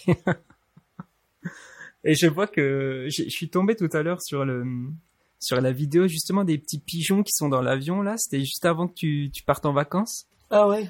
Et où t'as fait aussi le, le sound design. Euh... Oui, j'ai fait le sound design. Attends, je le réécoute rapidement parce que ça, ça fait partie des, des petits trucs euh, euh, tout bêtes que je fais et qui sont euh, Attends, je suis pas, enfin, je dirais pas que j'en suis pas fier, mais je veux dire, c'est, c'est pas l'œuvre de ma vie, quoi. Ce c'est, j'ai, j'ai pas fait ça pour, euh, pour la postérité. C'est, c'était vraiment pour la, pour le fun sur cette vidéo. Donc, en fait, je fais beaucoup de choses comme ça, mais du coup, je, je veux pas poster ça sur Spotify parce que j'ai pas envie que, qu'on m'identifie forcément à, à toutes les, les mini bêtises que je fais. Euh. C'est, le truc est vraiment composé en, en deux heures, quoi, max. Ok. C'est genre, euh, je réfléchis à un truc, euh, je fais une première version, après je, j'essaie de me reposer un peu dessus, de pas l'écouter, de réécouter, je me dis bon c'est, pas trop mal, et puis je fais quelques, quelques modifications. Et attends, je, je rapidement ça. Ah oui, c'est de la bossa nova. Ça fait partie des trucs, ça fait partie des trucs, euh, ça fait partie des, des genres que j'aime bien, et les voix je les ai enregistrées moi-même aussi, c'est moi qui fais. Enfin, là j'ai pas la voix pour le faire, mais. Et c'était pour un workshop, du coup, c'est ça euh? C'était, oui, c'est juste, c'était juste, euh, c'est, parce que j'ai des stagiaires en, en, en ce moment, ce qui est, assez fou. Et, euh, et je me dis, autant qu'on fasse des trucs marrants parce que, parce qu'en fait, pendant que je fais des, des trucs, des commandes pour des pros, il y a mes réseaux sociaux qui, qui sont au, au point mort. Et ça, c'est un truc que j'ai, que, j'essaie de pas faire parce que je connais beaucoup de gens qui, qui postaient beaucoup de, de leurs travaux sur Internet et, je trouve ça super inspirant, mais à partir du moment où ils ont été embauchés par des, des grosses productions, bah, bah moi je suis plutôt content pour ces gens-là, euh, pour ces artistes, mais du coup c'est dommage pour nous parce qu'on n'a plus rien sur, euh, sur Internet de ce qu'ils font. Ah oui, ok, ouais, je vois. Et, et ouais, donc là j'ai envie que de poster des trucs rigolos en même temps que je fais des commandes, et, et donc euh, ça c'était une occasion pour faire ça. D'accord, ouais, c'est cool. et du coup ça prend euh, euh, enfin, est-ce que tu essayes de d'apporter une petite touche sonore à, à chacun de tes projets? Est-ce que c'est un truc que tu veux pousser ou pas spécialement? C'est selon euh, ton inspiration Comment ça se passe? Ça, ça, fait partie des grands projets. J'ai plein de projets. C'est terrible parce que ce, que je ce, ce que j'arrête pas de dire quand on me parle de mes futurs projets, des choses que j'ai envie de pousser, je dis aux gens j'ai plein de projets mais j'arrive pas à avancer dessus parce que je suis tout le temps invité à des conférences où on me demande de parler de mes projets. Ah oui. ok. et donc, en fait, je, je, passe plus de temps à raconter ce que je fais que qu'à le faire. mais bon, ça me dérange pas. Enfin là, du coup, c'est là où je suis en train de parler de ce que je fais, mais c'est un peu une excuse aussi, mais parce que en fait, ça me stresse beaucoup de préparer des conférences, donc j'avance pas énormément. Mais euh, donc, le son, c'est un truc que j'ai vraiment envie de pousser. Je sais pas encore où. Par exemple, je suis un grand fan de, de vieilles comédies musicales. D'accord. Et euh, tu sais, où, où, tu sais, des, les, les clips à, à histoire, euh, les, les, chansons qui s'enchaînent avec des petites histoires, euh, les trucs de Daft Punk. Ouais, ouais, ouais, carrément. Par exemple, là, le, le, fameux, les fameux clips de Daft Punk qui ont été réalisés par le japonais C'est un, un, grand réalisateur japonais qui a bossé dessus. Et c'est un truc que j'aimerais bien faire, je sais pas où, quand, comment. Ce serait toujours possible de le faire. En fait, je pourrais tout arrêter et juste me lancer là-dedans. Mais c'est très difficile de se lancer dans des projets personnels comme ça quand, quand j'ai des commandes très intéressantes par des gros clients, en fait. Mm. Des fois, je me dis, si je leur dis non maintenant, est-ce que j'aurai une autre occasion plus tard? Oui, c'est clair, c'est clair, c'est clair. Et pourtant, je sais au fond de moi que si je me lance à fond dans un projet personnel, je pense que ce sera toujours un peu mieux que ce que je fais pour les autres. Au, fond, quand on aime vraiment un truc, quand on s'y met à fond, enfin pour moi c'est mon cas, c'est quand, quand je fais un truc, euh, Google c'est vraiment le, bon exemple parce qu'il m'avait donné complètement carte blanche, donc c'est un truc dont je suis vraiment fier. Mm-hmm. Et des projets comme ça, j'en aurais pas beaucoup, donc je me dis, euh, en fait il suffirait que je le fasse pour moi, en fait, et, et j'aurai un truc bien, mais mais je, je, le, je le fais pas encore. Enfin, je le fais, euh, mais doucement. Oui, parce que tu, pareil, dans ta conférence, à un moment, tu dis euh, que tu aimerais bien faire ton propre euh, Porco Rosso, justement. Est-ce que c'est c'est un petit projet qui, qui est en cours. Tu, tu as, vite fait évoquer euh, l'idée d'un court métrage tout à l'heure, mais euh, oui, oui, j'avais j'avais en tête d'abord un long métrage directement en tête, avec un peu, tu sais, la motivation du débutant qui qui a jamais rien fait et qui est sûr que tout est possible. J'y crois encore un peu, mais je me dis bon, je vais être raisonnable. J'ai mes potes qui, qui m'ont raisonné, qui m'ont dit fais, un court métrage juste pour que tu vois à quoi ça ressemble, comment ça se fait. Mm-hmm. Donc je me dis bon, je vais commencer par ça. je pense qu'ils ont raison parce que je me rends compte que je sais pas si c'est parce que j'ai mon, long métrage en tête qui fait que j'avance très très lentement sur le cours, ou si c'est parce que c'est vraiment difficile de faire un court métrage déjà en fait. Ok, ouais. Mm. En gros, j'avance dessus, mais j'avance difficilement parce que j'ai plein d'autres projets en tête. J'ai mon projet à long terme, mais je me dis il faut que je sois capable de faire ça. Et j'essaie de faire la musique aussi dessus en fait. D'accord. Donc je suis déjà, je suis déjà en train de composer la musique et euh, je la fais quasiment en amont des, des scènes parce que Ouais, je, je, je, en fait, c'est ce qui est génial avec la musique, c'est ça m'aide à créer un, un mood. Mm. Après, il y a des gens qui te composent sans musique aussi, il y a des gens qui font des films sans musique, sans son, et, et euh, qui utilisent plutôt des références pour, euh, pour s'inspirer. Et pour moi, la musique, ça fait partie des références vraiment. Quand j'écoute un truc, j'imagine des choses en même temps. D'accord, ouais, ok. Ouais, ouais. Donc j'ai des images en tête euh, avec le son. Donc là, je, je, je, commence déjà par la musique plus ou moins sur ce, ce court métrage. Quoi. Et l'histoire, elle, elle, euh, elle vient après, du coup Tu as déjà un fil conducteur de, de, ce qui peut se passer? J'ai un, fil j'ai un fil conducteur, mais, mais là, c'est en train de se transformer. Je sais pas si c'est à cause de la musique ou si c'est parce que j'avais le, j'avais déjà ça en tête, mais c'est un peu un court métrage qui, qui, serait un peu comme un clip vidéo, en fait. C'est-à-dire une, une histoire. Euh, c'est-à-dire que c'est sûr qu'il n'y aura pas de dialogue parce que j'ai vraiment envie de faire le truc tout seul pour mon premier projet. Les autres, je les ferai en équipe. Forcément, je vais pas forcément faire tout tout seul dans ma vie, mais là, c'est un peu un défi personnel de me dire j'ai envie de pondre un truc que j'aurais fait euh, dans, dans, une cave, euh, sans voir le monde, dans le, le, processus de l'artiste fou qui, qui, sort un truc. Bon, l'avantage, c'est que le, le, générique, il sera rapide, quoi. Du coup, euh, il y aura que un, an. ouais, c'est vrai, c'est vrai. Peut-être, peut-être si j'ai les moyens, Peut-être que j'engagerai des musiciens, peut-être euh, parce qu'il y a certains instruments que je joue pas. Enfin, pour le moment, j'utilise beaucoup d'instruments virtuels et d'instruments que je joue moi-même. D'accord. Et je me dis, euh, au moins pour la musique, peut-être si euh, j'attends d'arriver à, la fin, de, voir quand est-ce que je termine, et je verrai s'il si, si, est nécessaire de d'engager des musiciens. Peut-être, peut-être du coup, je ferai un petit crowdfunding là-dessus pour pour les ah, finales. Trop bien. Et est-ce que as, tu, tu te mets quand même une, une pas une deadline, mais genre, euh, il faudrait que je fasse euh, au moins ça ce mois-ci, et puis le mois d'après euh, que j'avance là-dessus. Ou est-ce que tu vas vraiment un petit peu au, freestyle, au feeling? Alors, je crois que comme beaucoup de gens, je travaille très mal quand j'ai pas de pression. J'avance très peu. Donc ouais, je me, je, pour ce coup-là, j'essaie de me faire des deadlines.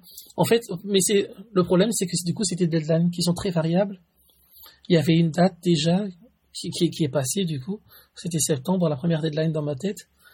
Et après, je me suis rendu compte que j'étais à Annecy cet été. Après, j'étais à d'autres endroits. Là, j'ai dû être à un autre événement à Vancouver. Et donc, ça aurait été impossible. Donc, je, commence à me caler d'autres deadlines en tête. Peut-être, euh, en fait, je crois que je vais me caler des dates de festival comme deadline. Ah oui c'est malin. Ouais, peut-être au moins pour, au moins pour avoir un, un truc un peu ambitieux en tête, ouais, c'est, ça aide, quoi. C'est vrai. Donc je suis en train de regarder les prochaines dates. Euh, donc il y en a à la fin de l'année. Après, si c'est pas de l'année, fin de l'année, c'est le printemps euh, l'an prochain. Ok, ok. Ah, cool. Trop bien. Euh, tu parlais aussi de dans, dans ta conf, tu parlais de l'outil Epsant, Epsant, Oui, qui, qui utilise un peu l'intelligence artificielle, qui prend genre une, une peinture en référence et qui reproduit ce style sur euh, une vidéo filmée. ouais. Est-ce que c'est c'est un, truc que tu testerais, je sais pas, une fois pour le fun, euh, avec ton style de de dessin par exemple sur euh, sur une scène ou quelque chose? Je, je pense, oui. Euh, mais c'est le genre de truc que j'utili- j'utiliserais vraiment en peut-être en, en complément, en fait, pour, en- pour une étape, étape finale de dessin. Parce qu'en fait, ce que ça fait, c'est que ça, ça permet de faire des, des dégradés ou des coups de pinceau, des choses comme ça. Ouais. Il les place intelligemment dans l'animation. Mais du coup, ça change complètement le style Oui, ça change un petit Et peu. donc, ouais, c'est euh. Ouais. Et donc, j'ai pas encore eu le temps de vraiment expérimenter ça. Et je me dis peut-être pour mon fameux projet de long métrage, ça peut être cool. En fait, ce serait, ouais, ce serait pour voir si c'est possible de faire un, un, un dessin sans, sans applat et de l'animer. Ouais, c'est ça, oui. Euh, mais ce que j'ai envie de, ce que, ce que j'ai envie d'éviter aussi, c'est que ça donne un, un aspect un peu, un peu, euh, comment on appelle ça, rotoscopie au truc. Oui, c'est vrai. Parce que ça, ça, ça, ça donne un peu des petits traits de, de, de, de pinceau et tout. Peut-être pas forcément, mais je l'ai pas encore assez expérimenté, je pense. Mais je pense que ce serait possible d'avoir un truc euh, avec des dégradés là-dessus. Et j'essaie de faire ça aussi, mais sans aller trop loin, parce que je, je vois les... A une autre technique que j'avais pas montrée à cette conférence, c'est, c'est le film Klaus. Je sais pas si tu as vu. euh, Oui, oui, oui. oui. En fait, euh, l'équipe a tellement bien bossé euh, le, le coloriage et la lumière qu'on a l'impression que que ça n'a pas été fait par, par des humains, quoi. À un moment, t'as l'impression que ça a été fait. Alors, il y a une partie qui est générée par ordinateur, mais il y a quand même pas mal de, de- d'interventions humaines dessus. Mais ils l'ont tellement bien travaillé que, du coup, le travail est effacé et on a l'impression que c'est de la 3D. Mm. Et ça, c'est le truc vers lequel je veux pas tomber. Alors, je dis pas forcément que c'est mal, mais euh, je trouve qu'ils ont tellement, tellement bien bossé la lumière qu'on a l'impression que c'est de la 3D. Et du coup, euh, ça, ça gâche tout le travail de 2D qu'ils ont fait. Ah dessus, oui, enfin, je vois. qui- Ouais, je vois, je vois. C'est un peu comme euh, la, la comparaison que tu avais fait euh, avec, pareil, ce petit, ce petit logiciel, ou je sais pas comment ça, se- ça se traduit, mais qui augmente le nombre de frames par seconde sur, Oui, sur une animation. C'est vrai que ça dénature un peu ce côté fait main, quoi. Ça fait tout de suite très, ouais, je sais pas comment dire, mais oui, oui, parce que quand t'as, quand t'as un artiste, un artiste ou une artiste qui, qui fait un truc à la main, en fait, ce qui est génial, c'est quand tu peux admirer à l'écran d'où la main est partie. Sur Porco Rosso, quand je reviens toujours sur cet exemple, quand tu, quand tu regardes un personnage, tu arrives à imaginer euh, d'où la main est partie pour, pour tracer le visage, dire ah tiens, euh, l'artiste a dû passer par ce côté, puis ce côté, puis ce côté, et ça rend le truc euh, impressionnant. Mm. Mais, mais, mais, quand à la, mais quand tu fais tout ça et qu'à la fin, tu, tu mets des choses qui masquent ce que tu as fait comme travail, c'est terrible, parce que du coup, le, on, en fait, on, on retient juste l'information, en fait, on retient juste la scène, mais pas forcément le dessin. Ouais, ouais, ouais, c'est vrai, c'est vrai. Tu penses qu'on qu'on retrouve, qu'on retournera vers euh, vers des euh, des dessins animés euh, plus plus traditionnels, un peu plus ouais, qui ont qui ont de la texture, quoi, qui ont de qui ont ce ce coup de crayon, ce coup de pinceau euh, visible.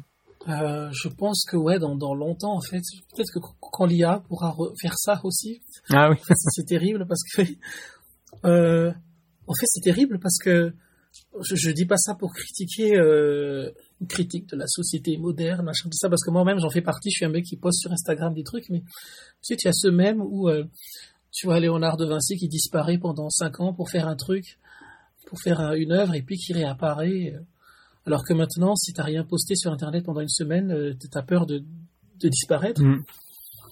En fait, c'est très difficile aujourd'hui de, de se planquer dans, dans un trou et faire une œuvre pendant, euh, pendant 15 ans. Enfin, c'est possible à l'échelle d'un studio, en fait, peut-être. euh, mais déjà, si un, un studio qui, qui bosse, euh, ben, t'as Ar- Ar- Arkane qui a dû prendre 7 ans, je crois, la oui. première saison. Ouais. Et euh, c'est plutôt, c'est plutôt bien fait, je pense. Mais je pense, euh, des, ça c'est des cas vraiment rares en fait. Il y a, il y a peu de gens qui, qui seraient capables de, de faire ça maintenant euh, avec les contraintes d'argent et tout, Mm. le contrat de budget.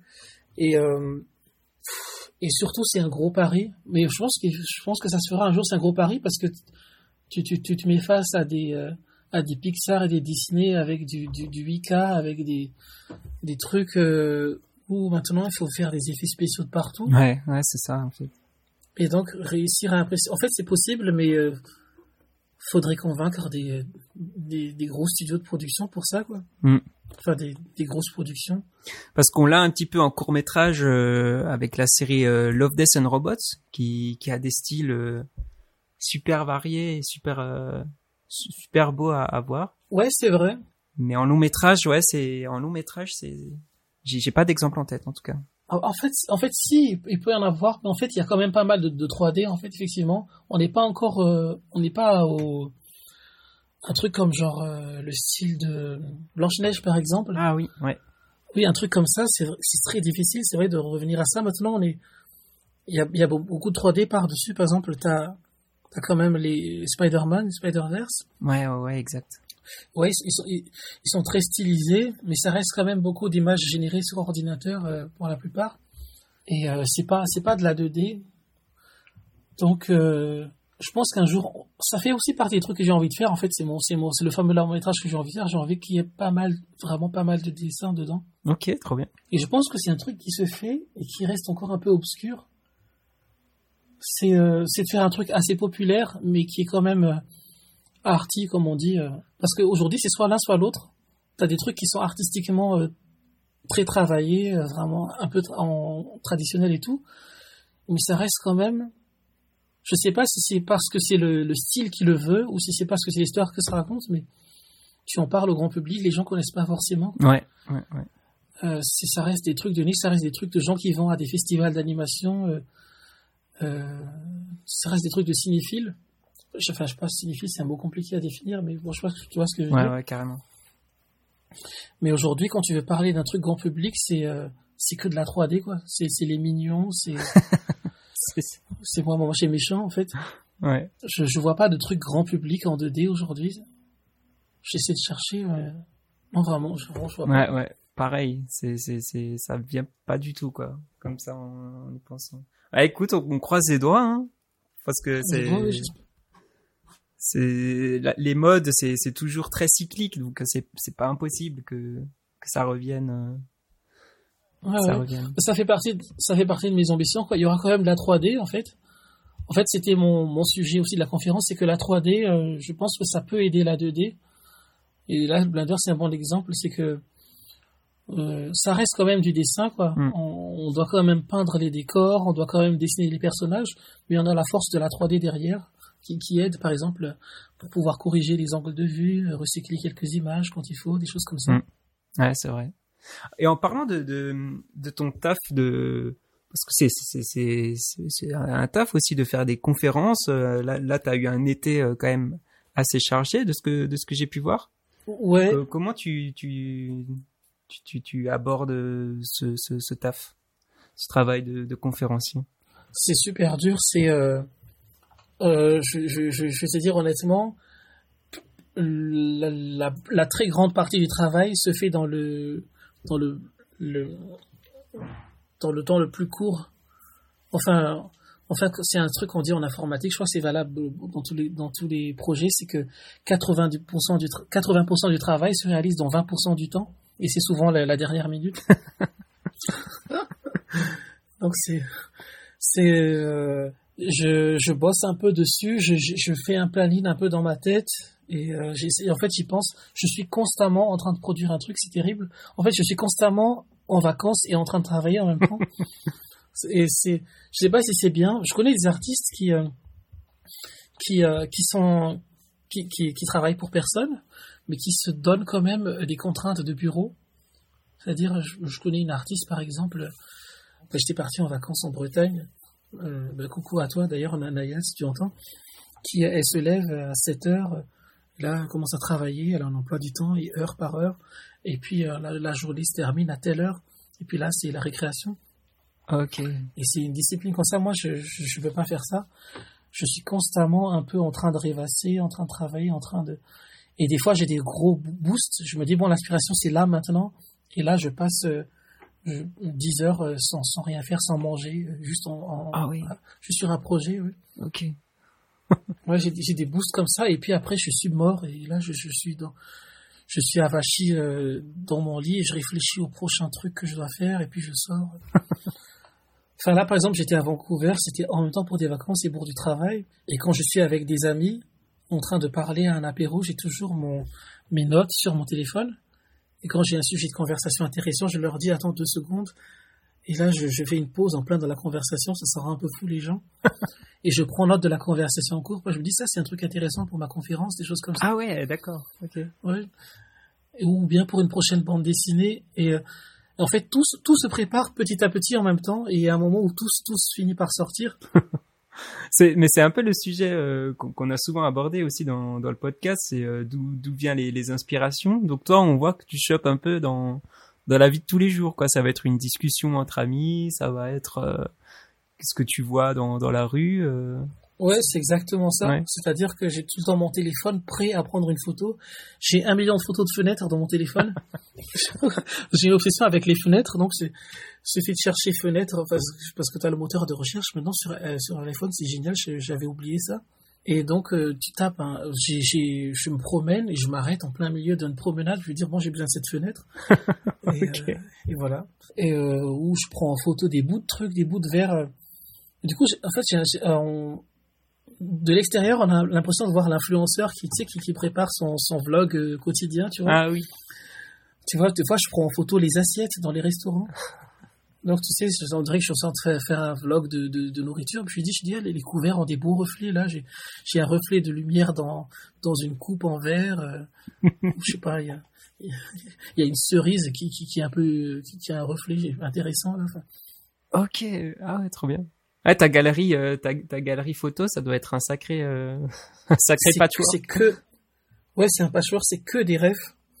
Et donc, oui, et donc mes conférences, tout mon travail se prépare comme ça. C'est euh, et des fois j'essaie de me de faire le déroulé dans ma tête. Quand je suis je suis en train de je suis entre deux stations de métro ou sous la douche. C'est-à-dire il y a, y a pas vraiment un moment à, à part quand je suis proche de la deadline où là je commence à m'asseoir. En fait, en gros, je je, je laisse euh, tourner les idées dans ma tête en fait pendant plusieurs semaines et je, je ressasse des trucs, j'essaie de d'imaginer quelques chapitres et euh, la dernière semaine ou quasiment les derniers jours, je me pose pour euh, faire un récapitulatif et c'est là que je rédige le truc. Quoi. Ok. Ok, ok. mais ouais, je suis un peu comme ça. C'est peut-être pour ça que mon court métrage j'avance mal aussi, mais en fait j'ai du mal à, à, à être structuré à le jour 1 c'est-à-dire que ça, commence toujours par le chaos, c'est vraiment, tout est chaotique, ça commence à se structurer petit à petit, et le dernier jour, c'est la rédaction euh, propre. D'accord, ok, ok. Oui, donc effectivement, ça, ça illustre bien le 80% de travail qui est fait en 20% du temps, quoi. c'est marrant. je, je, dis pas aux gens de faire ça, forcément, c'est vraiment pas une bonne idée, parce que, parce que, en fait, le gros problème de ça, le gros inconvénient, des fois, ça, ça m'arrive, mais j'ai toujours pas retenu la leçon, c'est que des fois j'ai un projet super intéressant qu'il faut faire très vite qui me tombe dessus. Et ça fait que ça et, et, quand ça arrive dans le dernier jour où je suis en train de rendre un autre projet là c'est terrible parce que des fois j'ai des projets sur lesquels je peux pas dire non. Euh, par exemple juste hier j'étais en train de bosser dans ma chambre d'hôtel en fait pour pour euh, pour une deadline euh, juste avant de prendre l'avion quoi. Ah oui ok.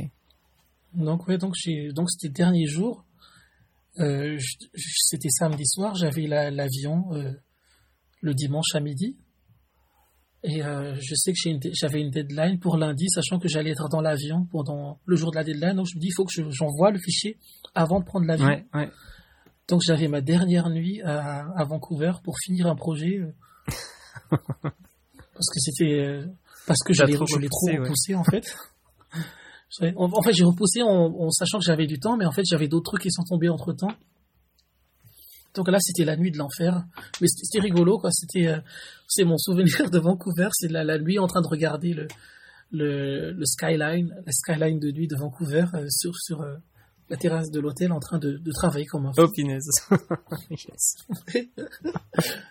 Mais moi, je suis un peu, je suis un peu comme ça aussi. Il me faut, il me faut le stress, il me faut le stress du de, de la dernière journée pour euh, pour que d'un coup j'arrive à, à, avancer pendant 6-7 heures sans sans me faire sans me faire déranger. Mais effectivement, c'est ouais la gestion du temps, c'est c'est compliqué. Ouais, parce que parce que je connais beaucoup de gens qui, qui, travaillent comme ça aussi, des artistes bah, qui t'a bossé. Moi, j'ai l'impression que tout le monde est plus carré, tu vois. Mais c'est peut-être euh, ah c'est peut-être un peut-être une fausse impression aussi, je sais pas, mais euh...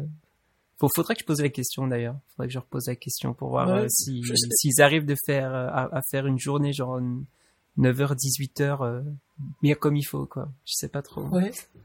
Je sais pas s'il y a des études là-dessus. Je me demande si parce que ouais parce que j'imagine qu'on fait ce podcast pour essayer de de d'éclairer les gens et au final au final, au final là je sais je, sais pas si on les a éclairés on n'a pas réponse à tout ouais. mais je, je, me suis même euh, j'ai même pris euh, le livre euh, votre temps est infini de, de Fabien votre Olicard. votre temps est infini. Attends je regarde ça sur Google. Votre temps est infini. Et euh... révélez-vous à vous-même et aux autres grâce à la méthode Olicard. Oui donc qu'est-ce que ça raconte? Ben, figure-toi que j'ai lu que 10 pages en 10 jours, là. Donc, euh, j'ai même pas pris le temps de, de bien le lire. Mais en gros, ça dit que effectivement, euh, c'est génial par rapport au sujet du livre que t'es pris autant de temps pour. ah oui, c'est n'importe quoi. En gros, oui, ça dit que que au final, le temps, il est il est malléable, quoi. C'est en même temps, il s'écoule, euh, il s'écoule de manière inéluctable, mais on peut vraiment le, le modeler euh, comme on le veut, quoi. J'arrive pas à me rassurer devant ça parce que moi, mon temps, c'est, ben, il y a un moment où ce sera la fin, quoi. Mais c'est c'est le moment des primes. il y a un moment où il y a un moment où votre temps se termine, quoi. C'est terminé, fini. c'est terminé, c'est fini. Bon, ben, aussi, rendez, rendez votre copie, parce que là, là, là, faut, faut y aller. Faut arrêter de, faut arrêter d'être vivant, quoi. Mais heureusement que tu as envoyé ton, ton taf avant l'avion, parce que ça se trouve, il l'aurait jamais reçu, sinon, tu vois. il l'aurait. Oui, oui, j'ai dû voir que ça arrive bien à 100% d'upload et tout, vérifier que, que je l'ai bien mis dans le dossier, enfin, tout ça. Ouais, donc voilà, on, peut pas, euh, ouais, pour, pour, pour, la gestion du temps, ouais, c'est vraiment propre. Euh, j'ai l'impression que c'est propre à chacun. Il y en a qui arrivent à, qui arrivent à prévoir les trucs euh, et d'autres, ben, comme nous, qui apparemment avons besoin de du, petit stress de dernière minute pour pour boucler nos nos projets. Ouais, ouais. Il y a des gens qui, qui, qui ont besoin de bosser avec d'autres personnes aussi. Oui, c'est vrai. bosser en groupe, bosser dans un cadre. C'est vrai, c'est vrai. Oui, parce que toi, t'es vraiment un, profil euh, pour le coup, euh, bah touche à tout. Euh, c'est assez fou, quoi. Est-ce que c'est justement parce que tu, tu, tu as du mal à déléguer Est-ce que tu arrives à mettre le doigt sur euh, sur ce que ce serait? Ben, Bonne question. En fait, je sais pas si, si l'un est la conséquence de l'autre, l'inverse. Est-ce que c'est parce que je travaille tout le temps seul que je n'arrive pas à déléguer ou que j'arrive pas à déléguer mmh, Est-ce que c'est un cycle? Je sais pas trop. Ouais. Euh, par exemple, je sais pas, chez vous, vous bossez en équipe, j'imagine, euh, je sais pas si, si vous avez une structure spéciale, ou des gens qui sont en stage, ou qui, qui font juste une partie de, du montage ou... euh, Alors oui, dans l'association, euh, c'est vrai qu'on a plus ou moins chacun des rôles euh, assez précis. Il y a une personne qui va s'occuper plus des, des, réseaux sociaux, euh, une autre personne qui va effectivement faire le, le montage de, de l'épisode. Victor que, que tu as pu rencontrer, bah, qui va justement envoyer les mails pour, euh, pour, pour nos prochains invités, etc. Donc on a plus ou moins chacun nos, nos petits euh, nos petites missions. Donc ça va, ça marche plutôt bien. Plutôt que je, je sais qu'il y qu'il y a un autre un autre format de podcast, le, le, Motion Meet. On a pu rencontrer Paul Flock euh, qui qui fait ça. Bah justement aussi au Motion Motion Festival. Et pour le coup, lui, il est tout seul, quoi. Ah ouais. C'est assez fou, euh, c'est assez fou ce qu'il ce qu'il arrive à faire. Euh, il fait le montage, bah du coup, il reçoit les gens. Euh, et c'est très très cool aussi son son, son format qui, qui se concentre plus sur sur la vidéo pour le coup. Donc c'est c'est vraiment intéressant. Ok ok. Ben moi je dirais que si j'arrive pas à déléguer des fois, c'est parce qu'il y a peut-être un autre problème en amont aussi, c'est de pouvoir formuler ce que j'ai en tête. Mmh. D'accord. Ça, ça, ça m'est ça m'est arrivé de bosser en équipe. C'était pour un clip, euh, pour euh, c'était une boîte à Montpellier, c'était un, un clip de rap. On voulait faire des références à Akira. Ok. Et, mais après, il y a certaines scènes forcément qui n'étaient pas forcément dans Akira, qu'on voulait créer nous-mêmes. Donc, euh, j'avais un, un, un animateur 2D qui, qui, qui bossait avec moi, donc à distance. Et je lui ai expliqué euh, par Zoom à peu près ce qu'il fallait faire. Et je lui ai donné quelques idées. Et le truc, c'est qu'à la fin, il a donné un truc bien, mais c'était c'était pas du tout le truc qui, qui- que- qu'on avait prévu de faire. Ah oui, d'accord. Et, et donc, en fait, des fois, tu as l'impression que ce que tu dis à la personne, c'est très clair. Tu sais, quand, quand, quand tu as l'impression que tu es avec quelqu'un qui a les mêmes références que toi, Mm. tu dis, ouais, il faudrait que ce, que ce soit une explosion et que ça s'accélère un peu là et que ce soit quand même un peu doux par-ci par-là, machin. Et dans ma tête, c'est des mots, j'ai l'impression que c'est évident. C'est clair, ouais. Et en fait, non, en fait, c'est uniquement dans ma tête. Et mais quand, quand on le sort aux gens, il faut, il faut l'exprimer de manière beaucoup plus précise. Et j'ai l'impression, je sais pas si c'est parce que je suis mauvais pour expliquer, mais j'ai l'impression que c'est beaucoup plus rapide que pour moi de le faire que l'expliquer. Ah oui, d'accord. Ok, ok. Oui, c'est vrai que se caler sur euh, sur ce qu'on, enfin même poser des mots sur sur ce qu'on veut euh, sur ce qu'on veut dire et tout ça, c'est c'est chaud. Sur ce qu'on veut transmettre et tout. euh. Ouais, ouais. Bah, c'est pour ça que même euh, même avec euh, certains clients, et c'est c'est là où c'est là où l'importance du mood board euh, joue, joue se joue quoi. J'imagine les les mood boards, ça permet Ouais, de, ouais. de de parler le même langage. J'ai l'impression et d'être d'accord sur euh, sur les intentions, sur euh, le visuel, sur sur tout ça. Ouais, ouais, c'est vrai. Ben, c'est vrai que c'est très difficile et, et c'est pour ça que j'ai beaucoup de gens des fois qui, me- qui me demandent euh, si, si, s'ils peuvent m'aider sur tel ou tel projet. Et je leur ai dit, ouais, ce serait bien, je, je, les, je repousse un peu, pas, pas parce que j'ai pas envie, mais c'est parce que j'ai pas forcément le projet clair en tête sur lequel je sais que je pourrais déléguer telle ou telle, ou telle partie. Et je sais que si telle partie, j'ai besoin de la déléguer, il faudra vraiment que j'explique. Des fois, j'ai une méthode très très précise, quoi. Des fois, par exemple, comme je dessine dans un espace entre 2D et 3D, il faut que je puisse expliquer à la personne que qu'il faut que ce soit dessiné dans tel angle, précisément, Mm. même si au final, ça se verra dans un autre angle. Donc, ça implique des, des trucs un peu subtils dans l'animation. Ok. Des fois, je dois leur dire euh, que telle partie, t'as pas besoin de forcément bien le dessiner parce que de toute façon, il y aura tel objet qui va passer devant, tout ça. Et euh, le temps d'expliquer tout ça. Des fois, j'ai pas envie de faire travailler les gens pour rien, en fait. Ouais, ouais.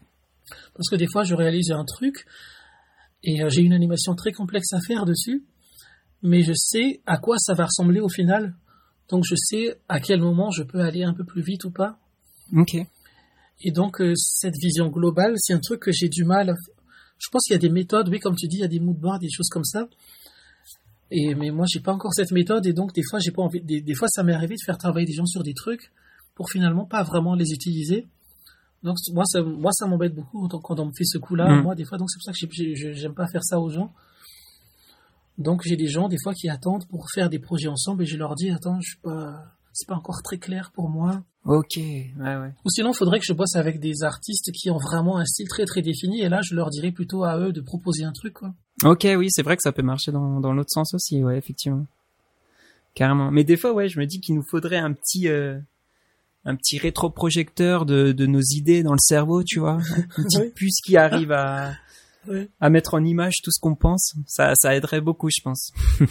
Ça, ça va arriver, ça va arriver. Ça va arriver, clairement. Tu sais, t'as Elon Musk qui est en train de développer sa puce euh, pour le cerveau, là, et puis t'as l'IA qui génère des images maintenant. Voilà. Ah ouais, ok, ok. Mon dieu. Ouais, ouais, donc ça, ça, ouais, un, un jour ça va faire. Un, un jour tu pourras penser au film que t'as envie de voir. Bon, ça sera dans très longtemps, mais Oui, parce qu'ils arrivent déjà euh, pour des gens amputés à, avec à contrôler, euh, je sais pas, un bras mécanique euh, par la pensée, quoi. ouais, ouais, Ouais, il y a déjà des petites prémices, euh, des petites prémices quoi qui existent. ouais, ouais. Je, je suis, je suis euh, impatient de voir ça et en même temps j'ai peur. Enfin bref, c'est bizarre. Ça, ça effraie. Hein. En même temps, c'est vrai que ça effraie. ouais. vrai. Euh, je voulais te poser une petite, une petite dernière question qui était en, qui est en rapport avec tout ce qu'on a, tout ce qu'on a déjà évoqué dans, dans, l'épisode. Est-ce que tu as déjà, euh, déjà utilisé le dessin en réalité virtuelle avec euh, les petites manettes euh, Oui, oui, oui. Ouais. Ouais, et euh, c'est marrant parce que là, je, le, je fais un peu. je, je, fais un peu mon commercial. Enfin, je suis pas payé du tout pour dire ça, mais je, en fait, j'avais commencé avec de la VR. Ok. Et ça m'a donné, ça m'a donné mal au crâne au bout d'une heure. Et euh, et euh, il y a une autre boîte qui m'avait proposé, qui m'a montré la boîte pour laquelle je suis parti à Vancouver là. D'accord. Un écran en 3D, c'est un écran en 3D sans, sans lunettes. Ah ouais, ok. Donc donc c'est un truc. Bah, la 3DS faisait ça déjà avant, mais c'était très petit, très pixelisé. Là, t'as le truc euh, en, sur un gros écran et t'as as, l'impression de vraiment plonger dans l'écran. quoi. C'est genre une fenêtre ouverte devant toi. Et donc j'ai pu travailler en VR là-dessus. Et euh, c'est assez cool, c'est vraiment cool parce que en fait, euh, bon, il y, a la, y a la VR qui, qui, qui est avec les lunettes. Là, il y a des logiciels comme Quill et euh, et comment ça s'appelle euh, Gravity Sketch et, et, et, pas mal de logiciels qui permettent de dessiner en 3D. Mhm. Et je trouve ça vraiment cool. Mais mais mais en fait, moi, ce que j'aime dans le dessin, c'est la sensation de de poser ta main sur un truc, tu vois, sur la sur ton bureau, sur ta feuille. C'est vraiment le le contact quoi. C'est cette sensation de dessin là. Ouais. Enfin, c'est pas pour dire j'aime pas le monde virtuel, j'aime le monde physique, machin. C'est pas c'est pas ce discours là, mais c'est le c'est plutôt vraiment techniquement en fait quand tu dessines, tu dessines sur un truc plat. Mm. Et donc ton trait ton trait se fait sur une feuille. Après le, si la feuille est en métal, en plastique ou en verre, peu importe. Mais sauf que dans la VR, t'as t'as même pas de t'as même pas ça. Ouais. En fait, tu tes mains flottent dans le vide. Et donc je me dis, à la limite, si un jour quelqu'un veut inventer une tablette qui, qui, qui, qui, qui, peut, qui peut être transposée dans l'espace virtuel, avec un bras mécanique pour le stabiliser, tu vois. Ouais. Ou, ou, enfin, au moins, au moins, en fait, peut-être, peut-être que la réalité augmentée marcherait plus pour moi pour ça, parce que tu aurais ton, ton bureau, et ensuite tu as le, le casque de réalité augmentée qui, qui met ton dessin par-dessus. Ah oui, ouais, ouais. Mais comme c'est de la réalité virtuelle, c'est-à-dire qu'il n'y a plus rien de réel, il n'y a plus d'objet, tu, tu, tu, décides dans le, dans le vide et ta main, euh, t'as pas le, le, retour de force d'un mur ou d'un truc. Et en fait, j'aime, c'est pas trop mon, le truc que j'aime faire en fait en, en, termes de dessin. Ça doit être déstabilisant, ouais, euh, au niveau du ressenti. Oui, c'est déstabilisant, oui. Oui, parce que tu, tu essaies de dessiner sur un mur, mais en fait, tu, tu l'as pas, quoi. À la limite, si tu dessines avec une bombe, là, pour les gens qui dessinent comme ça, ou les gens qui dessinent, tu sais, vraiment à l'ancienne, et encore là, tu sens quand même le tableau, tu sais, le, normalement, quand, quand on, les, les, les, vieux peintres euh, te diront qu'il faut tenir, faut tenir le pinceau par le bout et avoir le bras levé, et tu vois, c'est, tu sais, un peu comme tu tiens une, une longue cigarette euh, ah, oui. d'autrefois, tu vois. Okay. C'est-à-dire, les, les, les, il y a des grands peintres qui, qui peignent comme ça, donc ils, sont, ils sentent même pas la feuille. Mais n'empêche, tu as quand même le bout du pinceau qui, qui frotte le, la toile, et tu as, cette sensation-là. Mais là, vraiment, il n'y a rien. Tu dessines dans rien du tout et j'ai pas, pas l'habitude, quoi. Ok. Donc c'est pas, euh, ouais, c'est là t'avais essayé de nouveau ces, ces derniers jours à Vancouver, c'est ça, avec la, la télé. Euh... J'ai essayé, j'ai essayé avec une télé et là c'est beaucoup mieux parce qu'en fait j'ai ma tablette à côté. D'accord, ok. Donc, parce que en fait il n'y a que la télé qui est en VR et le reste, euh, bah t'as ton clavier, tu as ta souris, t'as ton ta tablette. D'accord, ok, ok. Et sur ouais, tu peux le voir parce que c'est toujours possible après d'avoir ta tablette en dessous de tes lunettes en 3D, mais en fait tu la vois pas parce que t'es tu, tu, tu, vois rien du monde réel dans tes lunettes, quoi. Mmh. et et, et c'est très compliqué parce que des fois, parce que je bosse aussi avec mon carnet de dessin, je dis, je fais tous mes brouillons sur papier. Des fois, j'ai besoin de regarder une rêve sur mon téléphone, mes, mes fameuses 50 000 photos de, de fenêtres ouais. sur mon téléphone. et donc, si je dois retirer mon casque toutes les 15 secondes, c'est pour, pour, pouvoir voir mon Ah oui, c'est galère. C'est galère, j'avoue. Ouais. En fait, c'est c'est juste pour des contraintes, euh, c'est pour ces deux contraintes-là, la contrainte technique de le casque qui te, qui te sort du monde réel et, et le papier qui n'existe pas, Mm. que, que j'ai du mal là-dessus. Mais après, c'est amusant pour le reste, peut-être pour la modélisation 3D, c'est cool, mais après, c'est c'est pas la plus grosse partie de mon travail. Ok. En fait, le, euh, la plupart, il y a beaucoup de dessins qui, qui sont, que je pense comme des tableaux, et euh, la partie print, c'est un, un truc que j'aime beaucoup, en fait. Ok, ouais. C'est un- c'est une grosse partie de mon travail. ouais. Je, les posters que je fais, tout ça, c'est j'ai envie d'avoir des, des, des dessins que qu'on a envie d'accrocher chez soi aussi. Ça c'est un gros euh, c'est un gros sujet quoi. Et euh, ça ça oriente un peu ma manière de travailler. De me dire il faut que qu'on ait envie d'avoir ça dans son salon. Oui, moi j'avais pris un un, un poster euh, qui, qui, qui mimique un peu la- l'illusion euh, de la 3D là. Ah oui, c'est des posters anticulaires. Tu, enfin, tu euh, t'en as vu d'autres ou tu, tu parles de, de ceux que Ouais j'avais ouais, ramenés ceux que t'avais ramenés.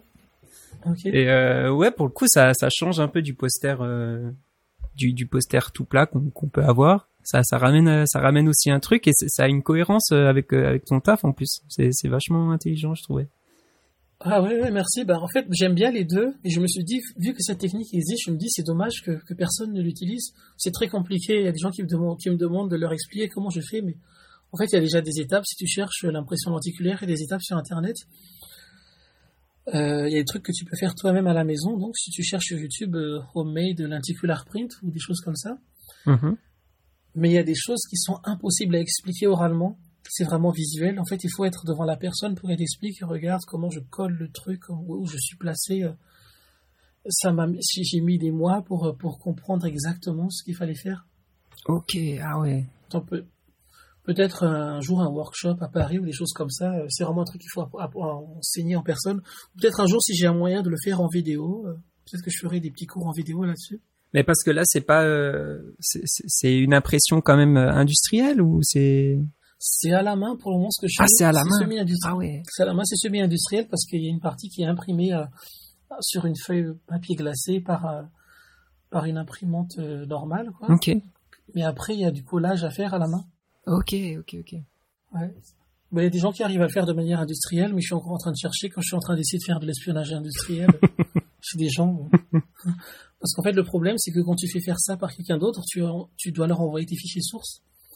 Donc, Oui. Il faut vraiment avoir confiance. Ouais, j'imagine, c'est clair. Ouais. Ok, trop bien. Ça, je savais, je savais pas du tout.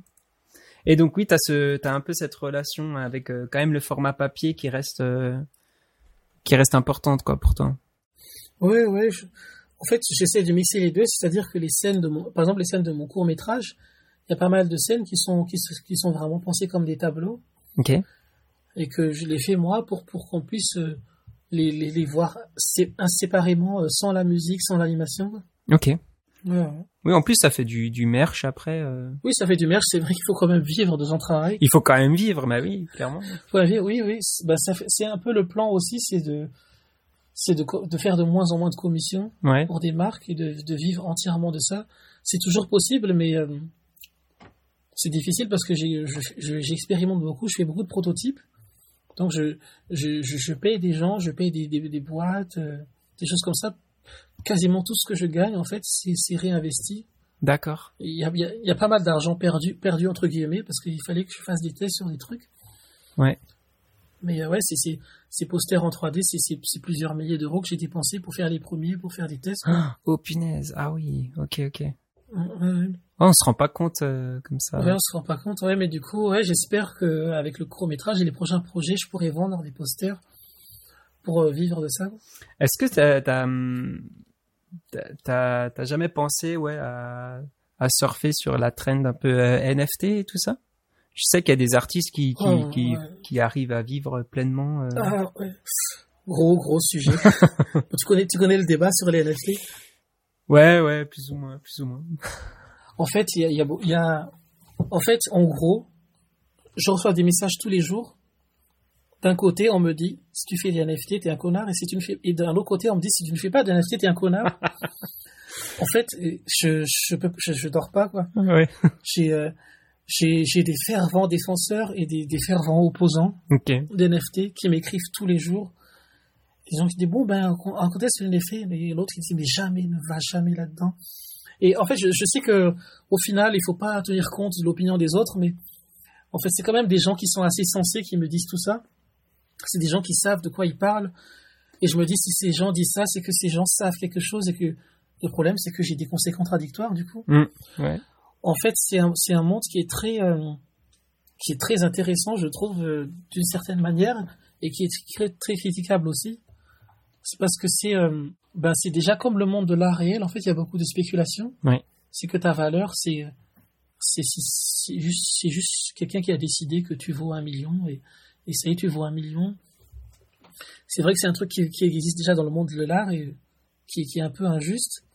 Il y a aussi le fait que, il y a aussi des dérives dans les NFT. Moi, moi je trouve qu'il y a des bons côtés là-dedans, mais il y a beaucoup de dérives parce qu'on commence à, à vendre tout et n'importe quoi, en fait. Tout devient un, un, des objets financiers, en fait. Aujourd'hui, tu peux faire un NFT de, de ton, t'as fait un euro, tiens, j'ai fait un, tiens, j'ai lancé, euh, j'ai jeté un verre d'eau sur quelqu'un, c'est le premier verre d'eau jeté sur quelqu'un en NFT, tu vois, c'est genre, tu peux faire, tu peux faire un NFT de ça, tu, tu éternues, j'ai fait un NFT de, le, la, le premier tour, un NFT. Enfin, et c'est, on, on, vend tout et n'importe quoi. Enfin, euh, une œuvre d'art, ça a plus de sens, mais euh, mais euh, après, il y a aussi des dérives là-dessus. C'est qu'il y a certaines œuvres qui se vendent mieux, c'est juste parce que c'est la mode. Je connais pas mal d'artistes qui se sont perdus, que, que, que j'ai connus, qui, euh, qui ont beaucoup évolué, et à partir du moment où, où euh, ils se sont rendus compte, enfin je dis ça parce que c'est, c'est, deux mecs que je connais plus ou moins, mais je ne vais pas dire de nom, mais que je connais de loin, qui se sont rendus compte que, tiens, je, je, ils ont commencé à vendre mieux en faisant des, je sais pas, euh, une boule en métal qui flotte sur une piscine euh, avec un éclair dessus. Enfin, c'est pas c'est pas nul, mais c'est des artistes qui, qui, qui avaient quand même l'ambition de faire des films. Ok, oui. Qui avaient quand même euh, qui avaient quand même beaucoup travaillé pour faire quelque chose. Et, et là, ils disent ça y est, je peux vivre de mon art. Et j'ai envie de le dire, est-ce que tu es sûr que c'est vraiment ton art, ça? Parce que en fait, ils se sont, sont, retrouvés dans un dans un créneau où ils se sont dit tiens là, là je vends. Ah oui, d'accord. Donc euh, c'est la facilité ah, quoi. La facilité, ben, j'ai peur de. Mais en fait, euh, il y, y, a aussi des, aussi beaucoup de critiques sur la blockchain. Il y a des gens qui se disent que ça consomme énormément d'énergie. Oui, c'est vrai, c'est vrai. Ouais, mais d'un autre côté, il y a des gens qui me disent que le, la vente physique aussi consomme beaucoup d'énergie d'une certaine manière, mais qui est un, peu invisible. Et c'est impossible pour moi de comparer. En fait, j'ai aucune réponse. Par exemple, moi, j'ai renvoyé plus de 1000 commandes l'an dernier. Donc c'est des commandes qui sont parties par avion, par bateau, je sais pas quoi. Ok. Euh, c'est des trucs que j'ai dû imprimer, donc euh, c'est aussi une grosse consommation d'énergie. Ouais. Euh, mais est-ce que comparé au NFT, est-ce que c'est moins, c'est plus? Je aucune ouais, idée. C'est dur de comparer, ouais. Ouais. Et puis il y a des gens qui disent qu'en tant qu'artiste, en fait, c'est pas à moi d'être responsable de ça. Si, si, si, le système a des inconvénients, euh, mon truc c'est de créer de l'art et que je suis pas responsable de euh, si, par exemple, quand tu fais une vente aux enchères, ben, il y, a, y a une banque qui a dû travailler, il y a des huissiers qui, qui ont dû travailler.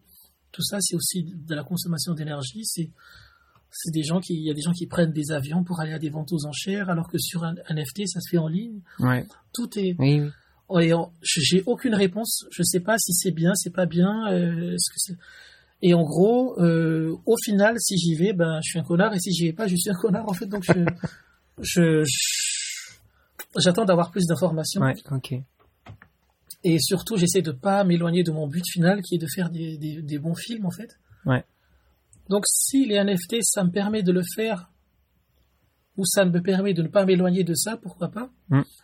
Après, si je me rends compte que s'il y a un danger, si je, si je risque de d'être catégorisé en fait comme un artiste qui fait des œuvres cheloues et tu vois, ça, ça pourrait peut-être m'empêcher, peut-être d'avoir une crédibilité dans un milieu, euh, dans le milieu où j'ai envie d'être, c'est-à-dire faire de, faire de l'art pour tout le monde. En fait, j'ai pas envie de faire de l'art pour, euh, pour juste une élite. Euh, ok. Qui. Je vois. Après, c'est peut-être possible de faire les deux. Il y a des gens qui arrivent à faire de l'art pour des élites ou pour des milliardaires et qui sont en même temps populaires. Euh, je sais pas si c'est possible avec les NFT. Est-ce que c'est bien? Franchement, j'en sais rien. Du coup, j'essaie de pas y penser. voilà, du coup, je, là, je t'ai résumé le truc. non, je t'ai résumé le truc, mais il faut, faut, faut que j'en parle une bonne fois pour toutes à tout le monde, parce que, parce qu'on me pose souvent la question, donc là, c'est l'occasion de répondre. C'est l'occasion aussi, ouais, c'est vrai. Ouais. Parce que des fois, j'ai juste, euh, j'ai juste cinq minutes dans un bar, quelqu'un me dit, alors NFT, tout ça, je leur dis, attends, attends, il faut qu'on se pose si tu veux la réponse à cette question. Oui, parce que tu, tu, tu parlais du, du fait euh, juste de, de t'éloigner un peu des commissions euh, avec des clients ça, effectivement, ça peut aussi être un moyen de, de générer des revenus. Mais après, oui, il y a tout, tout le système de valeur qui, qui est mis en perspective aussi, et je comprends, euh, je comprends tout à fait le, le point de vue, quoi. Oui. Mais c'est très difficile, en fait. C'est, je critique pas vraiment parce que il y a quand même des fois où c'est justifié, en fait. Aujourd'hui, si, euh, si euh, une sculpture de, de, de, de Michelangelo, enfin un truc de ou Léonard de Vinci, en fait, c'est très valorisé, il y a quand même du travail derrière. Tu as des cas où, où tu as, des, as quand même du travail qui est valorisé par la spéculation et des, des, cas où ça l'est pas du tout. Donc, euh, bah, je critique le truc, mais en même temps en me disant, ce serait bien que, que, ça, que ça marche. En fait, j'aimerais que ça marche. Et que après, maintenant, qu'est-ce que qu'est-ce que la beauté, qu'est-ce que qu'est-ce qu'une belle heure Bon, après c'est une, autre ouais, ça c'est c'est vrai que c'est c'est aussi une autre question, ça pour le coup. Euh, c'est propre à chacun, hein, tout ça. C'est c'est assez vaste. ok, mais cool. Franchement, trop bien, trop intéressant en tout cas de d'avoir ton point de vue sur euh, sur le sujet. Ça, ça, ça, ça remet un peu les choses en perspective et pour, pour ceux qui se posaient la question aussi. Ouais, ouais. Parce que, ouais, on a, on a parlé de beaucoup de choses. Peut-être ça va être un peu long, mais c'est vrai que ce sujet-là, ça me tient beaucoup à cœur de pouvoir répondre à ça. Vraiment, parce que la question, elle me revient tout le temps. Vraiment tout le temps. Hmm. Et c'est, c'est, du coup, ça me, ça me rapporte du, vraiment du stress pour rien. Ok, ouais, non, faut éviter, hein. Le stress, c'est, c'est, jamais bon, le stress. Sauf pour, euh, pour les fins de deadline. Là, le stress, il est, euh, là, il génère du, des, des, des bonnes ondes. Super. Bah, écoute, Trop bien. Euh, une de mes dernières questions, bah, on, l'a déjà, on en a déjà partiellement répondu, mais c'est tes projets à venir. Donc il y aurait ce, court métrage dont, tu parlais. Ouais, ce court métrage. Euh, et après il y a d'autres petites histoires qui serviraient pour des trucs plus longs, quoi. Donc pour un long métrage ou peut-être une BD ou une série, je sais pas encore. Enfin, je promets rien du tout. J'ai aussi des trucs sur lesquels je, pour lesquels je peux pas parler en fait, des, des commissions plutôt. Ok qui sont des trucs plutôt cool qui viennent. D'accord, cool. Je sais pas si ça se fait encore, j'attends encore la confirmation, quoi. Des, des trucs dans l'animation, des choses comme ça. Trop bien. Ok. On verra ça euh, sur euh, sur tes réseaux, en tout cas dans, dans les prochains mois, quoi. Ouais. On mettra tout ça tout ça en description. Il y avait euh, il y avait Pierre Motion qui demandait s'il y avait des bon là, on a partiellement aussi répondu à la question, mais s'il y avait des, des collaborations qui, qui seraient prévues donc euh, du, du dans, dans, dans les prochaines semaines, prochains mois. Euh, alors, en fait, c'est pas forcément prévu qu'il y ait une collaboration, mais il y a des artistes avec qui je, je, je parle depuis longtemps en discussion. Ok. Et euh, ça se fait souvent comme ça, c'est qu'on on est des artistes qui qui qui, qui, qui s'admirent mutuellement. Ouais. Mais on est tous autant occupés les uns que les autres. Pour parler du premier cas ça s'est fait avec Etienne Lips, en fait. c'est un type qui fait des petits dessins animés comiques sur Internet, qui est très connu. Et ça faisait très longtemps qu'on voulait faire un truc ensemble et enfin non, on a mis des années, on a fini par le faire. Et là, il y a un autre truc, j'espère que ça se fera un jour. On sait toujours pas euh, quand est-ce qu'on va le faire, mais il y a un artiste qui s'appelle Ian Hubert. C'est euh, c'est un artiste de 3D euh, vraiment fou. C'est un c'est un c'est un type. Euh, bah, c'est un peu un, un petit un peu comme moi qui touche à tout. Ok. Et euh, mais il est très fort. Il fait des effets spéciaux qui sont dignes de, de, de studios hollywoodiens, mais à lui tout seul quoi. Ok. Donc il fait, de la, il fait, il fait des, des petites euh, des courts métrages de science-fiction. Donc il crée sa propre série. Et il est aux États-Unis. Et je l'ai vu pour la première fois. Donc là à Vancouver, on était euh, une coïncidence tous les deux en même temps au même événement. Ah, trop bien. Ouais, et on s'est dit, il faut qu'on fasse un truc ensemble, il faut qu'on fasse un truc ensemble. Et on s'est dit, oui, on va, en faire un truc ensemble. Et euh, on est occupé, mais on, on, va faire, je sais pas quand. En fait, il faudrait que j'aille chez lui un jour. Il est à Seattle, mais je me dis, je vais vraiment le faire parce que ça vaut le coup. C'est, il, fait tout depuis, euh, depuis chez lui avec ses potes. Euh, et il, il, monte son propre studio de, de, de VFX, donc.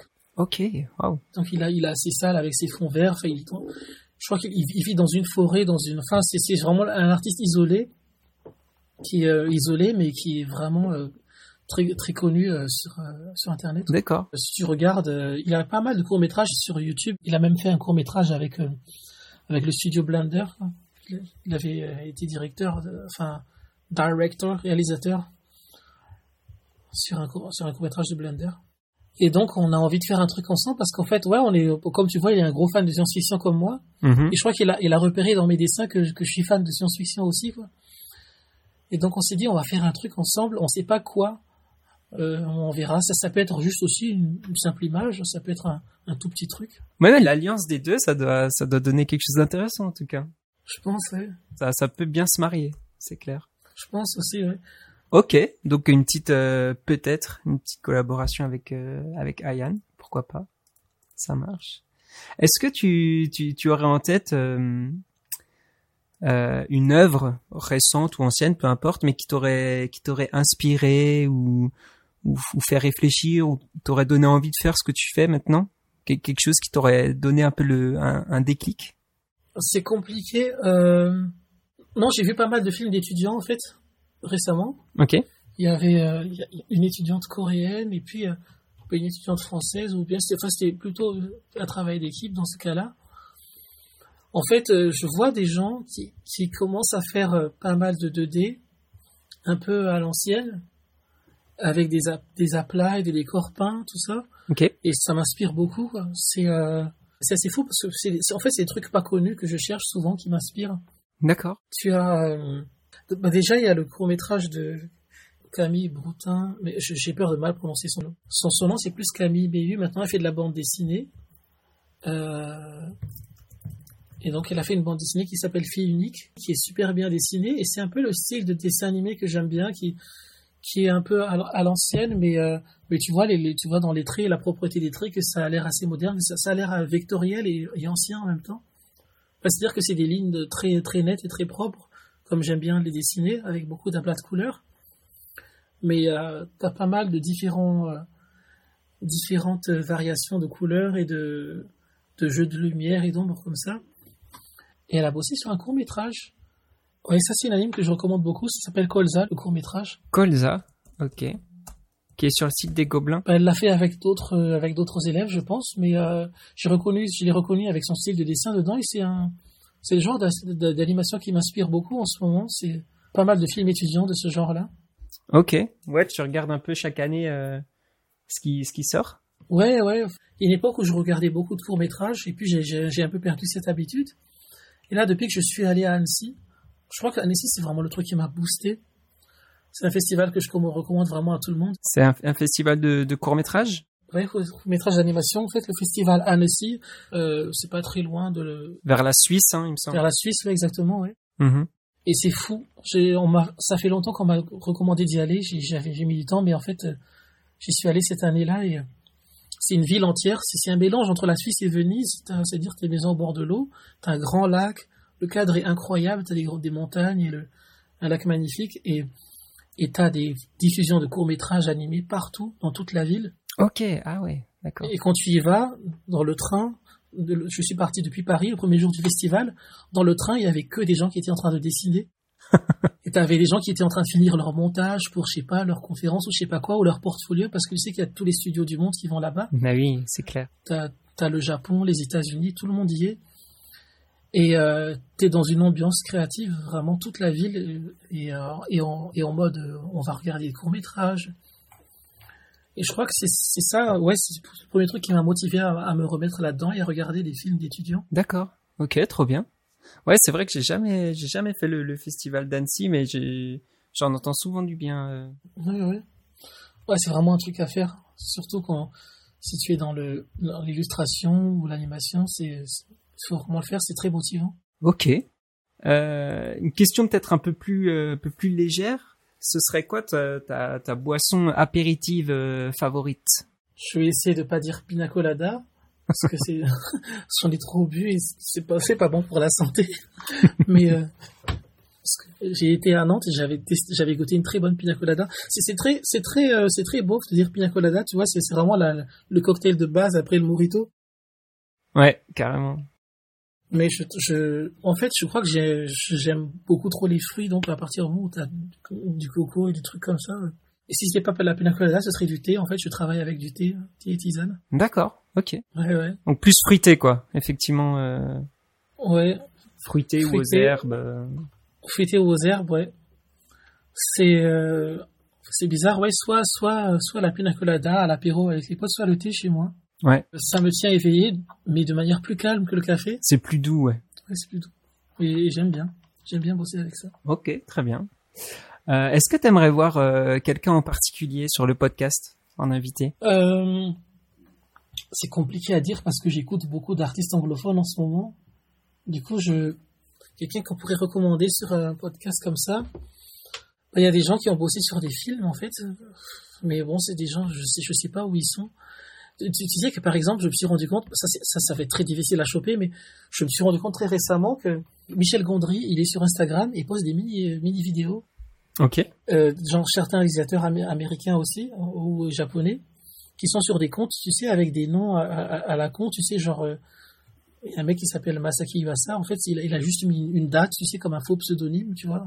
Ah, sur son compte Instagram, t'as l'impression que c'est un truc amateur et il poste que des conneries dessus. Mais euh, ce genre de personnes-là qui sont dans l'industrie euh, et qui a un peu disparu de l'industrie, mais qui est en fait très actifs sur les réseaux sociaux. Et c'est des gens que j'aimerais bien avoir dans des podcasts ou des gens qui ont réalisé des films. Ouais. Sinon, il y a peut-être quelqu'un qui fait de la bande dessinée. Mais c'est vrai que de la BD, ça pourrait, ça pourrait être aussi intéressant de voir leur vision du mouvement au final, parce que c'est quand même euh, très important. Ouais, ouais, tu as, tu as Boulet en fait. Il fait un peu des montages vidéo. Euh, c'est un, c'est un dessinateur de BD euh, qui, qui, je pense qu'il touche pas mal à l'animation aussi parce que des fois je le vois poster de l'anime. Ok. Il y a aussi des gens qui bossent sur les logiciels, mais là c'est un peu c'est très technique, c'est des gens qui bossent sur Blender quoi. Sur le Blender, tu as des Français en fait qui bossent sur euh, le, moteur de rendu principal, c'est fait par un mec qui est en France. Ok. Et c'est un auteur de rendu qui est assez révolutionnaire parce que c'est un truc qui, qui, qui fait des trucs, trucs en temps réel que tous les autres logiciels n'ont pas réussi à faire quoi. D'accord, ah ouais. Clément Foucault, il s'appelle. Clément Foucault. Euh, c'est le lead développeur du moteur de rendu de Blender et ce serait assez intéressant. Je ne sais pas si, si euh, en termes de graphisme, des choses comme ça, il, euh, il aurait des, des, sujets qui pourraient l'intéresser, mais en tout cas, pour quelqu'un qui travaille sur un, logiciel aussi gros que ça, c'est quand même assez cool. Ah ouais, carrément. Trop bien. Bah écoute, ouais, je me note, euh, je me note ça. C'est vrai qu'on avait reçu euh, Toasty aussi qui travaille beaucoup sur euh, sur Blender dans un dans un précédent épisode. C'était intéressant aussi de, on, avait plus évoqué le, le, le parallèle entre le l'ultra réaliste et puis les les choses un peu plus peu plus créatives, on va dire entre gros guillemets quoi, où tu laisses plus parler ton, ton imagination plutôt que d'essayer de coller à la réalité. C'était intéressant. Ah ouais, ah, je regardais ça, Toasty, je connaissais pas. Très bien, bah écoute, je me suis noté, euh, je me suis noté tout ça. Si j'arrive à revoir le, le compte Insta de Michel Gondry, ouais, ça peut être cool. ouais, ouais. Michel Gondry. Bah, c'est assez drôle, enfin, c'est-à-dire qu'il poste des, il poste des, petites vidéos, quoi. Euh, enfin, des petites vidéos, c'est quand, même, quand même du travail, mais tu veux dire, mais, mais comparé à un, mec qui est réputé pour faire euh, des films. Mais ouais, c'est ça. Quand, tu dis qu'il fait des reels sur Instagram, c'est assez, assez drôle. c'est clair. Top, mais écoute, je te remercie beaucoup, Andri, pour, euh, pour tout, pour, pour le partage de tout, de tout ce qu'on, ce qu'on s'est dit là sur ta sur ton activité, sur ton parcours et tout ça. C'était trop intéressant. Je te remercie beaucoup euh, de, nous avoir parlé de tout ça. Pas de souci. Et on met, euh, on met euh, tous tes, tous tes contacts euh, dans la description pour ceux qui sont intéressés de, de voir ton travail. C'est, n'hésitez pas, hein, c'est, trop trop cool. Et puis on a hâte de voir la suite du coup. On a trop trop hâte. Merci beaucoup en tout cas pour l'invitation, ça, ça fait plaisir. Ça, ça fait beaucoup plaisir de pouvoir parler de tout ça. Et puis on se donne rendez-vous fin septembre du coup à Strasbourg. Ce sera le 22. Comme ça, ceux qui veulent euh, ceux qui veulent voir un peu plus en, profondeur ce que tu fais ou voir un autre aspect euh, de, de, ta personnalité, de ton travail, euh, n'hésitez pas quoi. Ce sera à Strasbourg. Ok. Bah écoute, je te remercie beaucoup encore et et puis à très vite. On a hâte. Merci beaucoup. Bah à très bientôt. À, à très vite. Ciao. Ciao ciao. Un grand merci à notre invité de nous avoir donné de son temps et pour toutes les infos qu'il nous a partagées. N'hésitez pas à aller le suivre sur ses réseaux. Quant à nous, retrouvez les apéros motion design sur tous les réseaux. Sur ce, je vous dis à bientôt et restez attentifs pour découvrir de nouveaux quotidiens et parcours de créatifs dans le prochain épisode du podcast. À très vite!